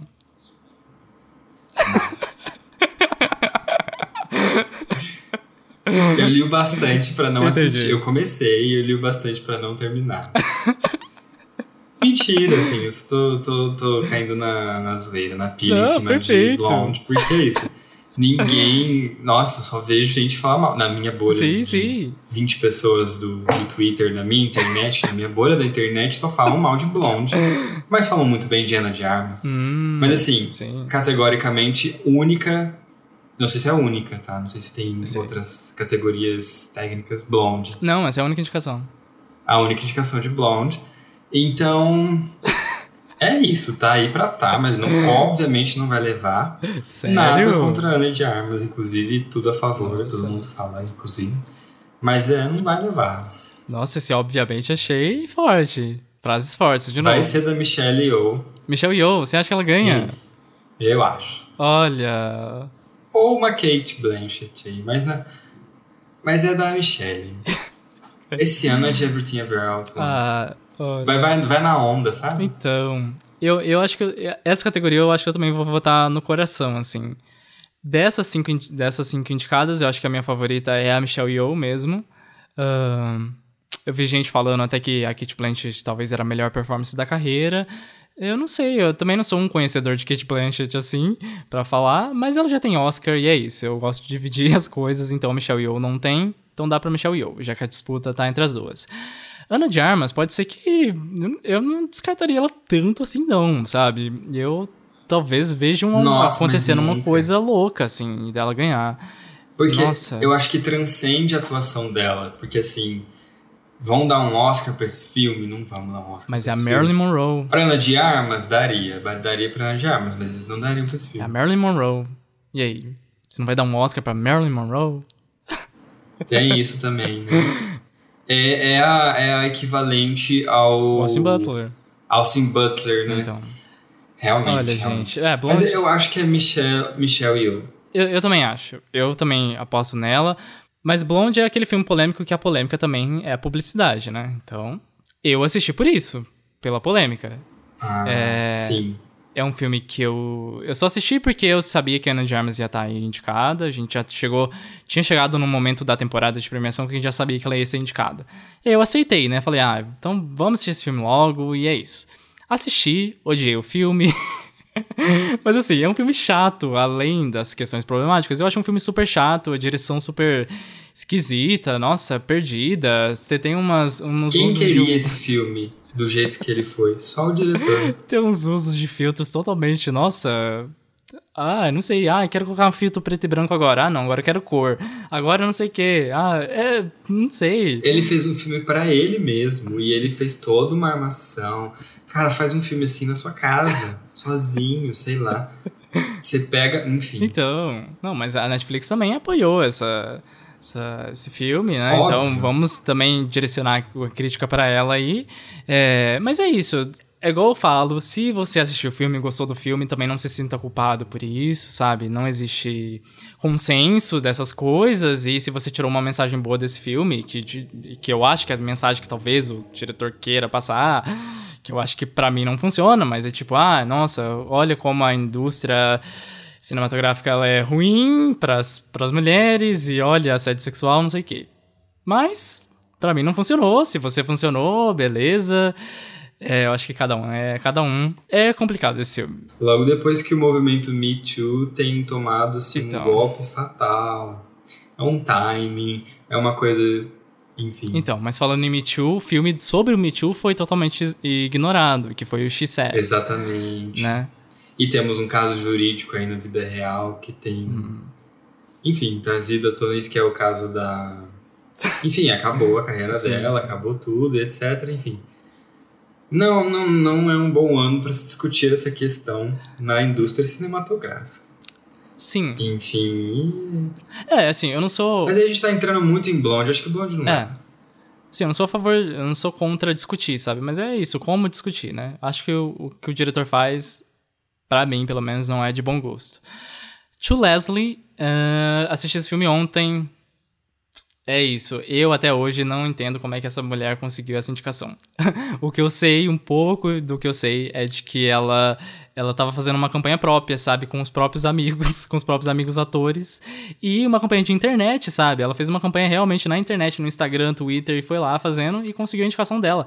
Ela não tinha praticamente nenhuma indicação na- nas premiações anteriores ao Oscar, sabe? Eu acho que só no Spirit Awards, que nem sei se ela leva lá, mas Gente, incrível essa campanha, super própria, sem dinheiro, acredito, né? É incrível. A atuação dela, pra mim, não é boa, já vou falando aqui. Ela faz essa personagem alcoólatra, é um filme bem, ai, qualquer, assim, é um filme... Talvez é o tipo de filme, pra mim, que é o pior, porque é aquele filme que você assiste e esquece em seguida, sabe? De tão... Ai, é qualquer coisa, sabe? Até filme polêmico gera, pelo menos, discussão, agora esse... É que ele tá. É isso. é- Enfim. Ela faz essa personagem bêbada. A parte que ela tá bêbada eu acho muito caricata pra um filme que é muito sutil. E a parte que ela tá sóbria é a parte que pra mim ela se destaca. é, porque ela tenta fazer uma performance mais contida pra um filme mais contido. Aí eu acho que as coisas combinam melhor. Mas ela faz um bêbado tipo pra ser nossa, pra mim. eu não funcionou pra mim, sabe? Mas é uma atuação que pelo menos você consegue fazer muitas coisas, né? Porque é um papel muito destaque, então você tem que várias variações de humor. Então é aquele papel que você consegue destacar sempre, porque é muito melodramático, é muito over. Enfim, ela consegue por isso. A Michelle Williams tá aqui, é, coitada, né? Eu acho que ela saiu de uma grande favorita para a categoria de melhor atriz coadjuvante antes do filme The Fablemans ter sido lançado, na hora que estava começando as especulações de Oscar 2023. É, mas aí ela falou: não, eu não quero concorrer na categoria de melhor atriz coadjuvante, eu quero concorrer na categoria de melhor atriz. E conseguiu indicação, pelo menos, né? Enquanto a Viola Davis foi esnobada e a Daniel Deadweiler também foi esnobada por Teal. Ah, vou entrar, na minha opinião, sobre Teal. Não sei se eu deveria, mas eu não consigo me conter, então é claro que eu vou, porque eu não gostei de Teal. Sinto que ele trata uma questão um caso racial igual como se fosse qualquer caso, sabe? É meio triste, eu acho que deveria ter mais é, força numa história dessa, sabe? Deveria ser mais, por exemplo, incisiva na vilã do filme. Acho que o filme até pega leve com ela, uh, né? Muito triste, eu acho que poderia ter aproveitado aí a Hayley Bennett, que tá fazendo essa vilã. É... E fora isso, que termina com aquele discurso muito chato de tipo, ai, mas olha aí, depois de tudo isso fizeram uma lei, ai, acabou o racismo nos Estados Unidos. Ai, gente, é. é Meu Deus. Ai, eu não sei como falar isso, mas, gente. Não acabou, tá? Não acabou, racismo ainda continua, esse negócio de só fazer lei, ai, virou a, a, o mundo, isso não acontece. É só pra galera ali se sentir bem. É, é o pessoal da legislação, né? Que acha que as pessoas seguem a legislação. ai, que bom, né? Que as pessoas acreditam ainda, mas. Enfim. É... é meio isso, né? Ah, fizemos aqui, fica quieto aí, é... chega de falar sobre isso. É meio isso, né? É isso, pra mim é um filme que termina assim, sabe? É, é triste que não temos nenhuma é, indicada negra aqui, mas lembrando que a, a Ana de Armas é uma cubana e a Michelle Yeoh é uma asiática, mas eu acho que caberia espaço aqui pelo menos pra Viola Davis, porque eu acho um papel muito transformativo, sabe? É um papel de muita ação. Ela transforma realmente o corpo dela, que é uma questão de Sim. que o Oscar valoriza, né? Ou pelo menos eu achava que valorizava. E papel de ação, que geralmente a gente tende a colocar como se fosse uma coisa secundária, ah, é super fácil de fazer. Eu acho que ela faz muito bem a Viola Davis, apesar de eu não ter gostado tanto assim também de The Woman King, né? Tenho minhas questões aí, e eu comentei isso no episódio passado, então não vou comentar de novo, mas eu acho que ela merecia pelo menos a indicação sim. Ela estava muito bem posicionada e poderia entrar no lugar da Andrea ou da Ana de Armas também, ou até da Michelle Williams, quem sabe? Enfim. Mas Michelle Yeoh, Michelle Yeoh ganha, tomara, mas pode ser que a Kate Blanchett ganha. Só que eu acho que a polêmica dela com o Critics' Choice, que ela basicamente recusou essas premiações televisivas, talvez leve em consideração. Ah, então ela não vai dar um discurso bom, talvez ela não vai nem aparecer no Oscar. Quem sabe o que vai acontecer com a Kate Blanchett? Ou a Kate Blanchett talvez vai apoiar uma outra candidata e falar, dá os meus votos para ela. Quem sabe isso pode acontecer. É... Mas não sei, eu acho que vai de Michelle Yeoh, tá? Eu, eu gostaria que fosse ela. Ai, depois de falar tanto, a gente tá quase terminando, gente, quase terminando, então vamos pra categoria de melhor direção. Um ano sem mulheres aí, a grande polêmica do ano, mas temos então como os indicados, indicados Martin McDonough por The Benches of Inisharing, uh, Daniel Kwan e Daniel Char Scheinert, ou The Daniels, como eu gosto de chamar, por Everything Everywhere All at Once, o Steven Spielberg por The Fablemans, Todd Field por Tar e Robin Oslund por Triangle of Sadness. E aí, Matheus, quem ganha? Eu acho que o Daniel e o Daniel são. Assim, é isso. É o filme do ano fim do ano. Assim, pra mim, renovou. É, sim, estou fazendo audiovisual e tal, mas eu, eu não vejo muito filme. Eu vejo muita série.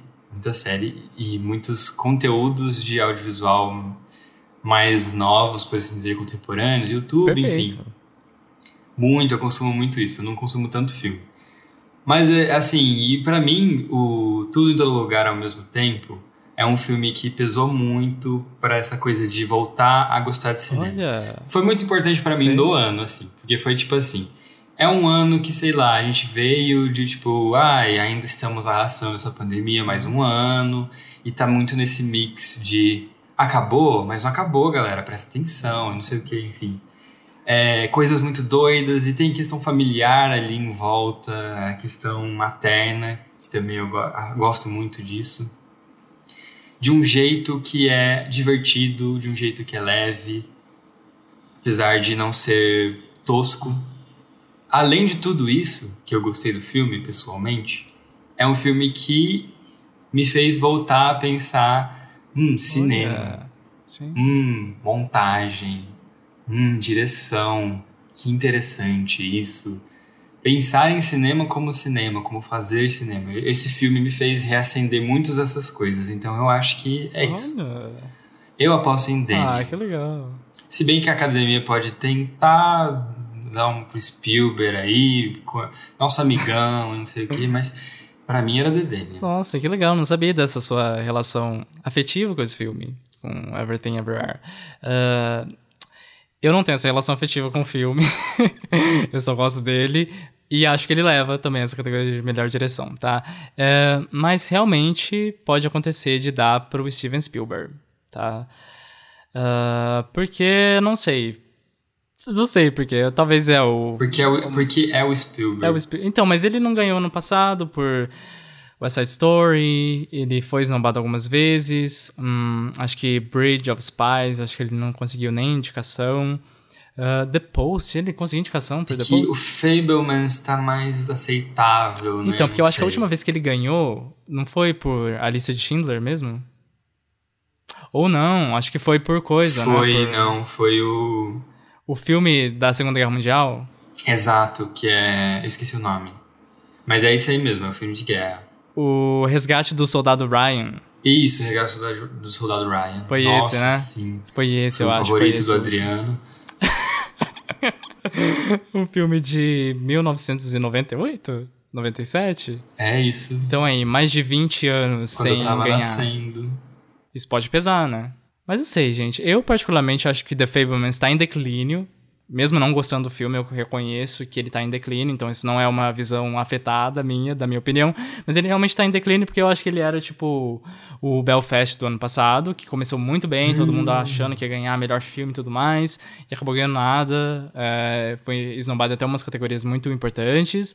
Acho que The Fablemans talvez tá um pouco nessa, eu sinto que ele tá decaindo. Hum, então eu vou de Everything Everywhere All at Once mesmo. Nossa, parando pra pensar assim, as pessoas realmente achavam que Belfast era tudo isso, ia fazer tudo isso? Sim, é porque você não. Você tá brincando. Você não acompanhou a temporada inteira, né? Mas, nossa, Belfast, na hora que foi apresentado, eu acho que no festival de Telluride, no, no Telluride, é, Telluride, eu acho. É, nossa, todo mundo falando que ele ia ganhar. Gente, esse esse eu assisti no cinema. Sério? Foi, e aí eu falei, ah, legal, né? Ah, diferente, eu fui vou ver no cinema. Você gostou? Fofinho, fofinho, muito fofinho, assim. Entendi, sim. Mas não era pra tanto também. Nossa, mas todo mundo falou. E aí, depois que veio The Power of the Dog, isso eu acho que em novembro, aí o The Power of the Dog começou. Só que o que aconteceu? Em janeiro, basicamente, Coda, do nada, do nada, só vai, só vai, só vai, só vai. Tanto que ele não conseguiu muitas indicações no ano passado, né? Mas ele conseguiu muitas vitórias. Por quê? Eles fizeram uma campanha muito grande durante esse período de de votação final, né? Então isso foi muito importante, é o que pode acontecer aqui, entendeu? Por isso que é sempre importante, a gente não sabe o que vai acontecer. E é assim que a gente inicia a nossa última categoria, que é de melhor Oscar filme, ou melhor, melhor filme para a academia, tá? Eu acho que deveria ter um parênteses aí. Sempre bom relembrar, isso você, o melhor filme que você não precisa necessariamente gostar dele, é um grupo de pessoas ó, que escolheu, tá, gente? Um grupo de pessoas, a maioria hollywoodianas, com seus gostos pessoais e culturais também. Sabe melhores do ano da Globo? Literalmente só premia produtos da, da Globo. O Oscar é isso, gente. O Oscar tá lá pra fomentar a indústria. E qual a indústria? A indústria já estabelecida. É, pra mim, eu passei a ver como um programa de entretenimento. Exato, total. Que essa galera, assim como a gente tá escolhendo os nossos aqui, Exato. dos que eles listaram, é isso também. Eles escolheram esses. Mas ainda Exatamente. tem toda a questão de que é muito forte, né? Para os americanos, principalmente, tipo, o que é fazer filme, o que é cinema, é muito que a academia decide. Para eles, a gente tá na América Latina e é isso, é um programa de entretenimento. É. É o melhores do ano. Mas é triste, né, que... É triste que pra nossa cultura a gente também valoriza tanto ter uma indicação lá. E é isso, todo ano a gente também tá reclamando, e eu me incluo nisso, que, ah, não tem um candidato brasileiro. Por quê? Porque a gente quer ser representado numa premiação americana, a gente tem essa síndrome também. Mas ao mesmo tempo é aquela fase de, tipo, ser reconhecido internacionalmente, né? Que também é bom. Enfim. Imperialismo temos aqui-. Mas temos aqui como os indicados aí, a maioria hollywoodianos. É, temos então All Quiet on the Western Front, Avatar, The Way of Water, The Banshees of Inisherin, Elvis, Everything Everywhere All at Once, The Fablemans, Tar, Top Gun Maverick, Triangle of Sadness e Women Talking. que seleção, é, quando eu tava reagindo a, essa, a esses 10 candidatos, realmente surpresas muito grandes. Triangle of Sadness e Women Talking, definitivamente os dois. Uh, enfim, muitos filmes poderiam estar aqui, mas gostei que foram esses, apesar de não ter assistido Women Talking. É sempre bom surpresas, e é isso. Acho que chegou a hora então de eu reclamar de Avatar, né? tá, primeira coisa que eu quero saber, qual que é a sua opinião sobre Avatar? eu vou ferir seus sentimentos se eu falar muito mal? Não, cansativo. Cansa... Assim, cansativo. Por quê? Ah, né? um Três horas. James Cameron emocionado. Uma coisa assim, nada de diferente de filmes que a gente via, sei lá, na 2008. É assim, é o primeiro Avatar de novo. Você lembrava do primeiro Avatar antes de assistir esse? Sim, porque assisti recentemente. Eu não assisti na, no Ah, hype do Avatar primeiro. Ah, que legal. Entendi. Assisti recentemente e tal, eu falei, nossa, esse filme é muito a época que ele foi lançado. É muito 2010. Esse fi- é muito essa década. E Avatar The Way of Water é a mesma coisa. É, é muito. É isso, o James Cameron parou ali, porque esse filme demorou tanto para ser feito. E esse filme representa tanta coisa industrialmente para os americanos. Que é isso, é um filme. Ele é muito doido pra mim, porque ao mesmo tempo ele tem toda aquela coisa, tipo, ah, é o James Cameron, ele está falando sobre animais e conscientização e esse tema e não sei o que. Mas, gente, é um filme sem alma, assim, no, musical, porque ele serve a muitos. a muitas coisas além do filme, então. Só chato, cansativo, assim. É tipo o irlandês, sabe? Pra que um filme tão grande? Ah, pra servir tanto a uma coisa que já passou, sendo que a gente tem, tipo, sei lá, um cinema aí, uma nova era de cinema, sei lá. É, enfim, não, é uma- não é uma nova era, por assim dizer, mas a gente tem novos interesses, novas apostas, novas coisas que nos apetecem no audiovisual. Everything Everywhere at Once, que inclusive é meu favorito. E a gente insistindo nessa de dar um grande, de um puta de um destaque pra um filme que é 10 anos atrasado. Que não é ruim, mas também não é bom. Assim. De novo, respeito muito a opinião de todo mundo, tá? É, sei de gente que gostou muito é, desse filme. É, e é isso, é sobre opinião sempre. Eu acho que qualquer filme a gente sempre tenta analisar de uma maneira técnica. Eu acho isso bobagem. Não existe essa regra de, ah, esse é um filme bom tecnicamente. Mentira. Técnica também é uma percepção sua, sabe? É uma construção cultural também, a sua opinião de saber o que é bom, o que é ruim. É, agora, claro, se você quiser analisar a técnica friamente, ah, isso é um plano sequência. Ah, então tem que analisar em termos de plano sequência. Aí sim, mas, ah, por exemplo, você saber se um plano sequência é bom ou ruim é uma opinião sua, não é uma coisa não deveria ser uma coisa certa, enfim, enfim. Vários aspectos aí que eu sei que são considerados por muitos críticos, inclusive, como, ah, um filme é bom porque é assim. Não, é porque é assim pra você, tá? Não é assim pra todo mundo, não deveria ser assim. Então não se sinta mal de não gostar das coisas, e é isso, é, esse é meu minha própria mensagem pra mim mesmo, porque eu não gostei de Avatar, como eu já disse. É, tem problemas de ideológicos esse filme também. Eu pauto muitas das minhas críticas na, na parte ideológica, né? Na parte que eu acho que é a mensagem que o filme tá tentando passar e passou pra mim de uma maneira errada. Que é impossível de se ignorar em qualquer obra. Totalmente, porque toda obra é política, tá? Se você é a pessoa política aí da vez, sabe que isso é mentira, toda obra é política, a gente sabe que cada significado, cada simbolismo, cada corte de um filme tem uma mensagem aí política. E Avatar é isso, a política dele é o quê? É reforçar essa cultura ocidental em cima de uma cultura que dá pra você fazer o que você quiser, porque é uma cultura fictícia, sabe, fantasiosa e é totalmente baseado em conceitos ocidentais, assim. É, para mim foi bizarro assistir esse filme e ver o tanto que o conceito familiar tradicional é colocado em cima dessa sociedade totalmente diferente de outro planeta. É, nossa, eu sei que é o motivo que as pessoas se importam com esses personagens, eu sei disso, porque é o único jeito da gente, nossa cultura, se importar com os outros diferentes é se a gente vê semelhanças com eles. Só que a gente não precisa ver semelhanças a esse ponto, sabe? De só vou aceitar se for realmente igual a mim, tiver os mesmos valores que eu, sabe? Ah, não, se não tiver os mesmos valores que eu, tchau. É... enfim, era era para ser essa tribo é, indígena. Eu acho que essa talvez é a inspiração aí da história, mas não sei. Para mim é muito ocidental isso daí. Não, tem nada de indígena. Vamos para a questão então é, da da questão ambiental aí, né? Uma questão que, nossa, ouvi comentários, meu Deus, que filme pró meio ambiente.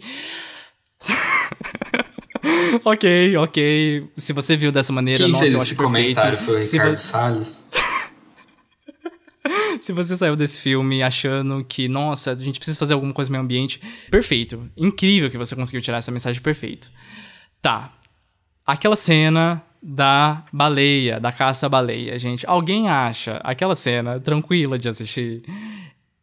Eu talvez, eu, eu, eu talvez sou muito sensível à cena de animais sofrendo, assim. E eram animais digitais, talvez você pode levar isso em consideração, né? Ah, não, é, não vou sofrer por conta disso, né? Não é- são animais reais.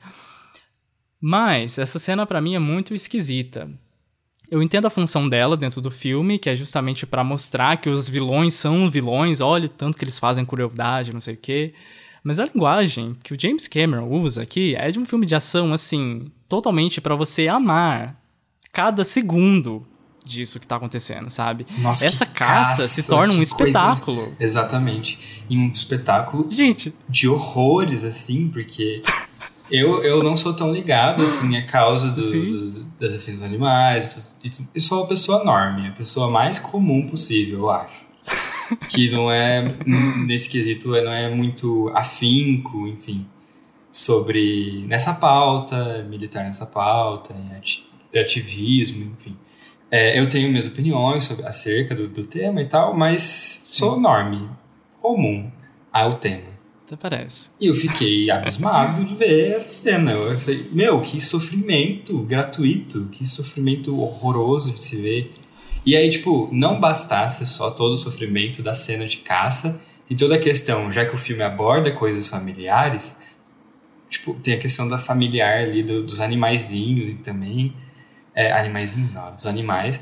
E e também de tipo, ele joga na cara, assim, muitas coisas terríveis, assim, e aí é- era só pra coletar aquele negócio pequenininho, fazer todo esse estardalhaço, enfim.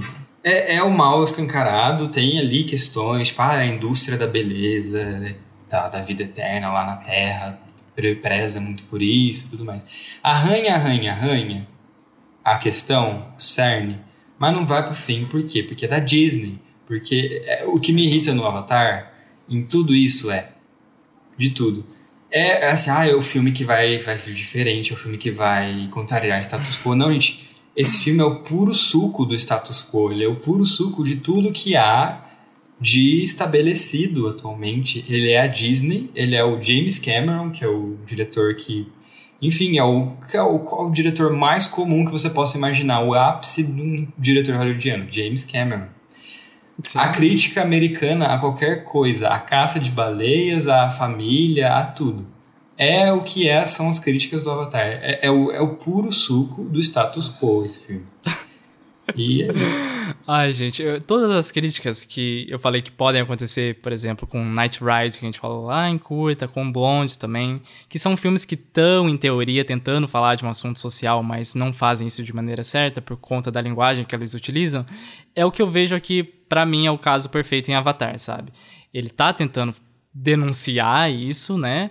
Mas pra mim ele faz de um jeito totalmente Desculpa, assim, a palavra, mas incompetente. Às vezes é melhor não falar, sabe? Às vezes é melhor. Eu, eu, eu não sou aquela pessoa que condena muito a intenção, sabe? Acho que a pessoa teve boa intenção, ótimo. E eu sei que existe uma indústria por trás, que pode ter, por exemplo, é, falado, não, essa cena não pode ser assim, essa cena precisa ter mais, ter mais ação. E aí ficar mais é, alegre você como espectador assistindo isso e ficar preso na sua cadeira, sabe? E é isso, essa sensação que me deixa no final dessa cena, sabe? Não de tipo, olha, esses vilões são vilões, sabe? Porque pra mim isso já tinha sido estabelecido até antes, sabe? Não, não precisa disso de novo. Eles já estão contra os protagonistas aí, que são extremamente bonzinhos, né? É uma narrativa extremamente é, melodramática aí, né? Os bonzinhos são super bonzinhos, os maus são super maus. é, mas enfim, quer fazer assim? Beleza. Só que essa cena, não sei se precisava ser assim, sabe? Pra você fazer uma coisa dessa. E fora aí também o tratamento dos animais, né? Existe um tratamento, uma hierarquia desses animais muito grande. Então, por que a gente tem uma conexão emocional tanto com essa baleia aí, por exemplo, né? Porque essa, essa baleia, ela basicamente é um humano ali. ela tem sua família, ela pensa, ela fala, ela é tudo. A gente não respeita a baleia por ela ser uma baleia, a gente respeita ela porque ela é praticamente um ser humano ali. Enquanto pra aqueles animais. sentir de respeitar ela tem que se aproximar o máximo possível da gente. Exato. Exato, a gente tem que ter todos os valores compartilhados, né? Principalmente esse familiar, né? Ela tem o filhote dela, ela tinha passado por, né, outras, outras é, humanos que feriram ela, enfim. E os outros animais, por exemplo, que são os animais que eles montam, eles não têm essa relação. É assim, eu vou montar em você e é isso. É... Ui, caiu ali, tomou um tiro, poxa, perdi meu avião. usa como produto, assim, é. Sabe, não sei, para mim é um filme que não, não chega no fundo, sabe? Você vai fazer uma discussão dessa, não dá pra fazer uma discussão rasa, porque senão vai ficar rasa. É, são discussões profundas, sabe? De novo. A gente sabe que a causa dessas coisas eles não vão mexer, porque são causas muito estruturais, eles não vão. Hollywood não vai questionar é, o sistema, sabe? Que, que é o principal problema. Mas pelo menos, não sei, faça de outro jeito. Essa cena, para mim, a linguagem dela me incomoda extremamente grandemente, assim. É, é, é, muito feio, porque eu tava me pegando, eu, uma pessoa que sou contra isso, me pegando, assim, é, eufórico nessa cena. Uma cena de matança Caça. de animais, sabe? É, Caça sei, cruel, Eu me assim, senti muito mal, muito sabe? É, pra mim foi muito cruel, sabe? Mas enfim, é sobre também espectadores com sensibilidades diferentes, eu entendo. É, se você saiu do filme e conseguiu essa mensagem, ótimo, perfeito. A minha crítica é que eu não saí assim e eu fiquei muito triste por isso. Fora essa questão do cultural e tudo mais, Avatar para mim é, é esse filme básico muito longo, como você falou, se estende demais, repetitivo ainda por cima. Eu acho as imagens dele, esteticamente, eu acho ele muito vazio. Ele parece um recorte de qualquer filme blockbuster, sabe? Um amontoado, assim. Nada inovador. É, é isso. Avatar para mim era um filme que não merecia estar tá aqui, sinceramente. The Fablemans eu já critiquei, também é um filme que não devia estar tá aqui. E outro filme que eu também tiraria daqui é Top Gun Maverick. Totalmente. Como eu disse, é um filme muito fácil de assistir. Você pega ele, você senta ali e você vai com muita facilidade, porque é uma narrativa muito encadeada. É, nossa, é muito fechadinho. A montagem, tudo te leva com muita fluidez, sabe? Só que é um filme para valorizar aí é, o militarismo americano, o patriotismo. E fico triste da. Essa é a minha crítica à Gaga aí, que eu acho que ela tá, ela tá cedendo muito né? A, a ordem conservadora e estadunidense, a ordem uh, homogênea. Uh, fico triste por ela ter se colocado como essa artista rebelde, mas também não vou colocar esse peso num indivíduo só, né? Mas uh, o filme em si é um triste tá aqui. Não, não colocaria. Eu sei que foi uma bilheteria muito grande, eu sei que foi um filme que salvou cinemas, inclusive, porque é um filme que levou as pessoas para o cinema, né? Foi um período é, muito importante aí para a pandemia, porque basicamente foi um resgate desse, desse público. Mas aqui Mas é isso, cinemas não precisariam ter sido salvos se o sistema econômico fosse outro. Sistema Exato. econômico tal que Top Gun Maverick defende afinco. E é propaganda pura. Nossa. Propaganda de guerra, assim, pura. Exato. É isso, gente. É uma tristeza. Uh, poderia ter entrado outros filmes, igual eu falei, After Sun, um filme menor, um filme britânico, super pequeno, indie, deveria ter entrado aqui. Vários filmes estrangeiros mesmo, é, poderia ter entrado aqui, além de All Quiet on the Western Front, que eu acho que é um filme que tem chance. Se a Netflix souber trabalhar, é perigoso ela conseguir esse Oscar. E repetir o feito da terceira edição do Oscar, que foi quando é, Nada de Novo no Front ganhou a versão hollywoodiana, e agora ganhar de novo, olha não sei se vai acontecer ou não, ou se vai ser um novo West Side Story, né? Que a versão anterior tinha ganhado o melhor filme, mas a versão nova não ganhou. É, mas assim, de qualquer jeito, eu vou no filme que eu acho que vai ganhar e que não é meu favorito, mas eu acho que vai ganhar, que é Everything Everywhere All at Once, tá? É o filme que vai estar em primeiros lugares aí das votações, eu tenho certeza, mesmo sendo esse sistema de preferencial, né? Mesmo assim, eu acho que Everything vai ganhar com muita facilidade, porque eu acho que é o filme que todo mundo tá comentando, é o filme que todo mundo quer ver ganhar também. Eu sinto essa paixão até um pouco no nível parasita, sabe? Tipo, ah, eu acho que é a hora de premiar um filme assim, né? Um filme jovem, uma linguagem diferente. É isso. Tudo em todo lugar ao mesmo tempo, então, aí pra vitória. Concordo. Acho que é o filme do ano, eu já falei muito sobre ele e eu só reitero que é isso. Eu acho que é o filme que vai. É isso, é um filme diferente. De fato, e chegou em pessoas. Acho que também é um mérito. Um mérito, né? Falando de mérito. Mas é, é um filme que, ok, já que é um. É um show, o Oscar é um show de entretenimento, justo também premiar um filme que chegou lá, sabe? Chegou em pessoas. Então é isso, ele chegou. E é com isso que a gente termina as nossas apostas. Muito tempo, mais de três horas. Matheus, você acredita? A gente fala muito, ou melhor, eu falei muito.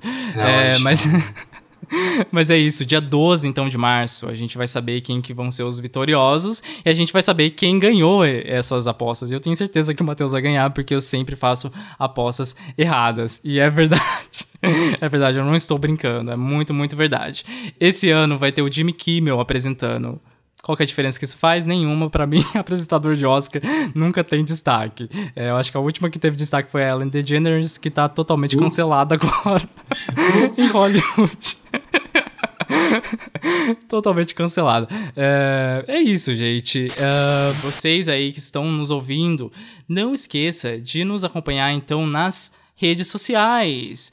A gente não tá presente tanto lá, a gente é meio ah, perdido nessa questão de internet, mas estamos lá então no arroba depois dia, no Instagram, no TikTok a gente é um dia depois do fim do mundo, arroba um dia depois do fim do mundo, super fácil de achar a gente, no Quai também a gente está como arroba um dia depois do fim do mundo. E principalmente não se esqueça, não se esqueça mesmo de nos encontrar no YouTube. Lá está chegando material novo, fresquinho, feito pela Ellen e eu tenho certeza que vocês vão amar esse conteúdo. E especialmente, já dando um spoiler aí, que eu acho que é um spoiler que vocês já sabem, principalmente vocês que gostam de musical e sobre adaptações. É tudo isso que eu posso falar, então nos encontramos lá no YouTube também. Então é isso, gente. Matheus, muito, muito, muito obrigado por ter aceitado o nosso convite, tá? Foi excelente a nossa conversa. Realmente você é um especialista em Oscar e não sabia. Umas grandes revelações sendo feitas aqui nesse podcast. E você quer deixar suas redes sociais? Ah, vou deixar só meu Instagram, é mateumazini, dois Es. E é isso. Mas é muito obrigado pela experiência, foi muito legal participar do, do seu podcast. Eu me convidei, né? Porque eu falei, ó, Ah. muito legal. Eu já ia convidar antes. Não, tudo bem, tô brincando. Mas é, foi muito, muito legal mesmo participar, foi muito divertido. E é isso, adorei a experiência. Quer deixar uma mensagem final pro pessoal? Oscar é entretenimento. Olha, nossa primeira pessoa filosófica aqui no nosso podcast. Porque geralmente a gente sempre termina com uma piada super idiota, nível a praça é nossa. Mas é isso, gente. Nos vemos numa próxima, não sei quando, mas de novo acompanhe o nosso canal no YouTube. Essa é a grande mensagem final aqui deste podcast. Rafael Bunker 03, câmbio, desligo.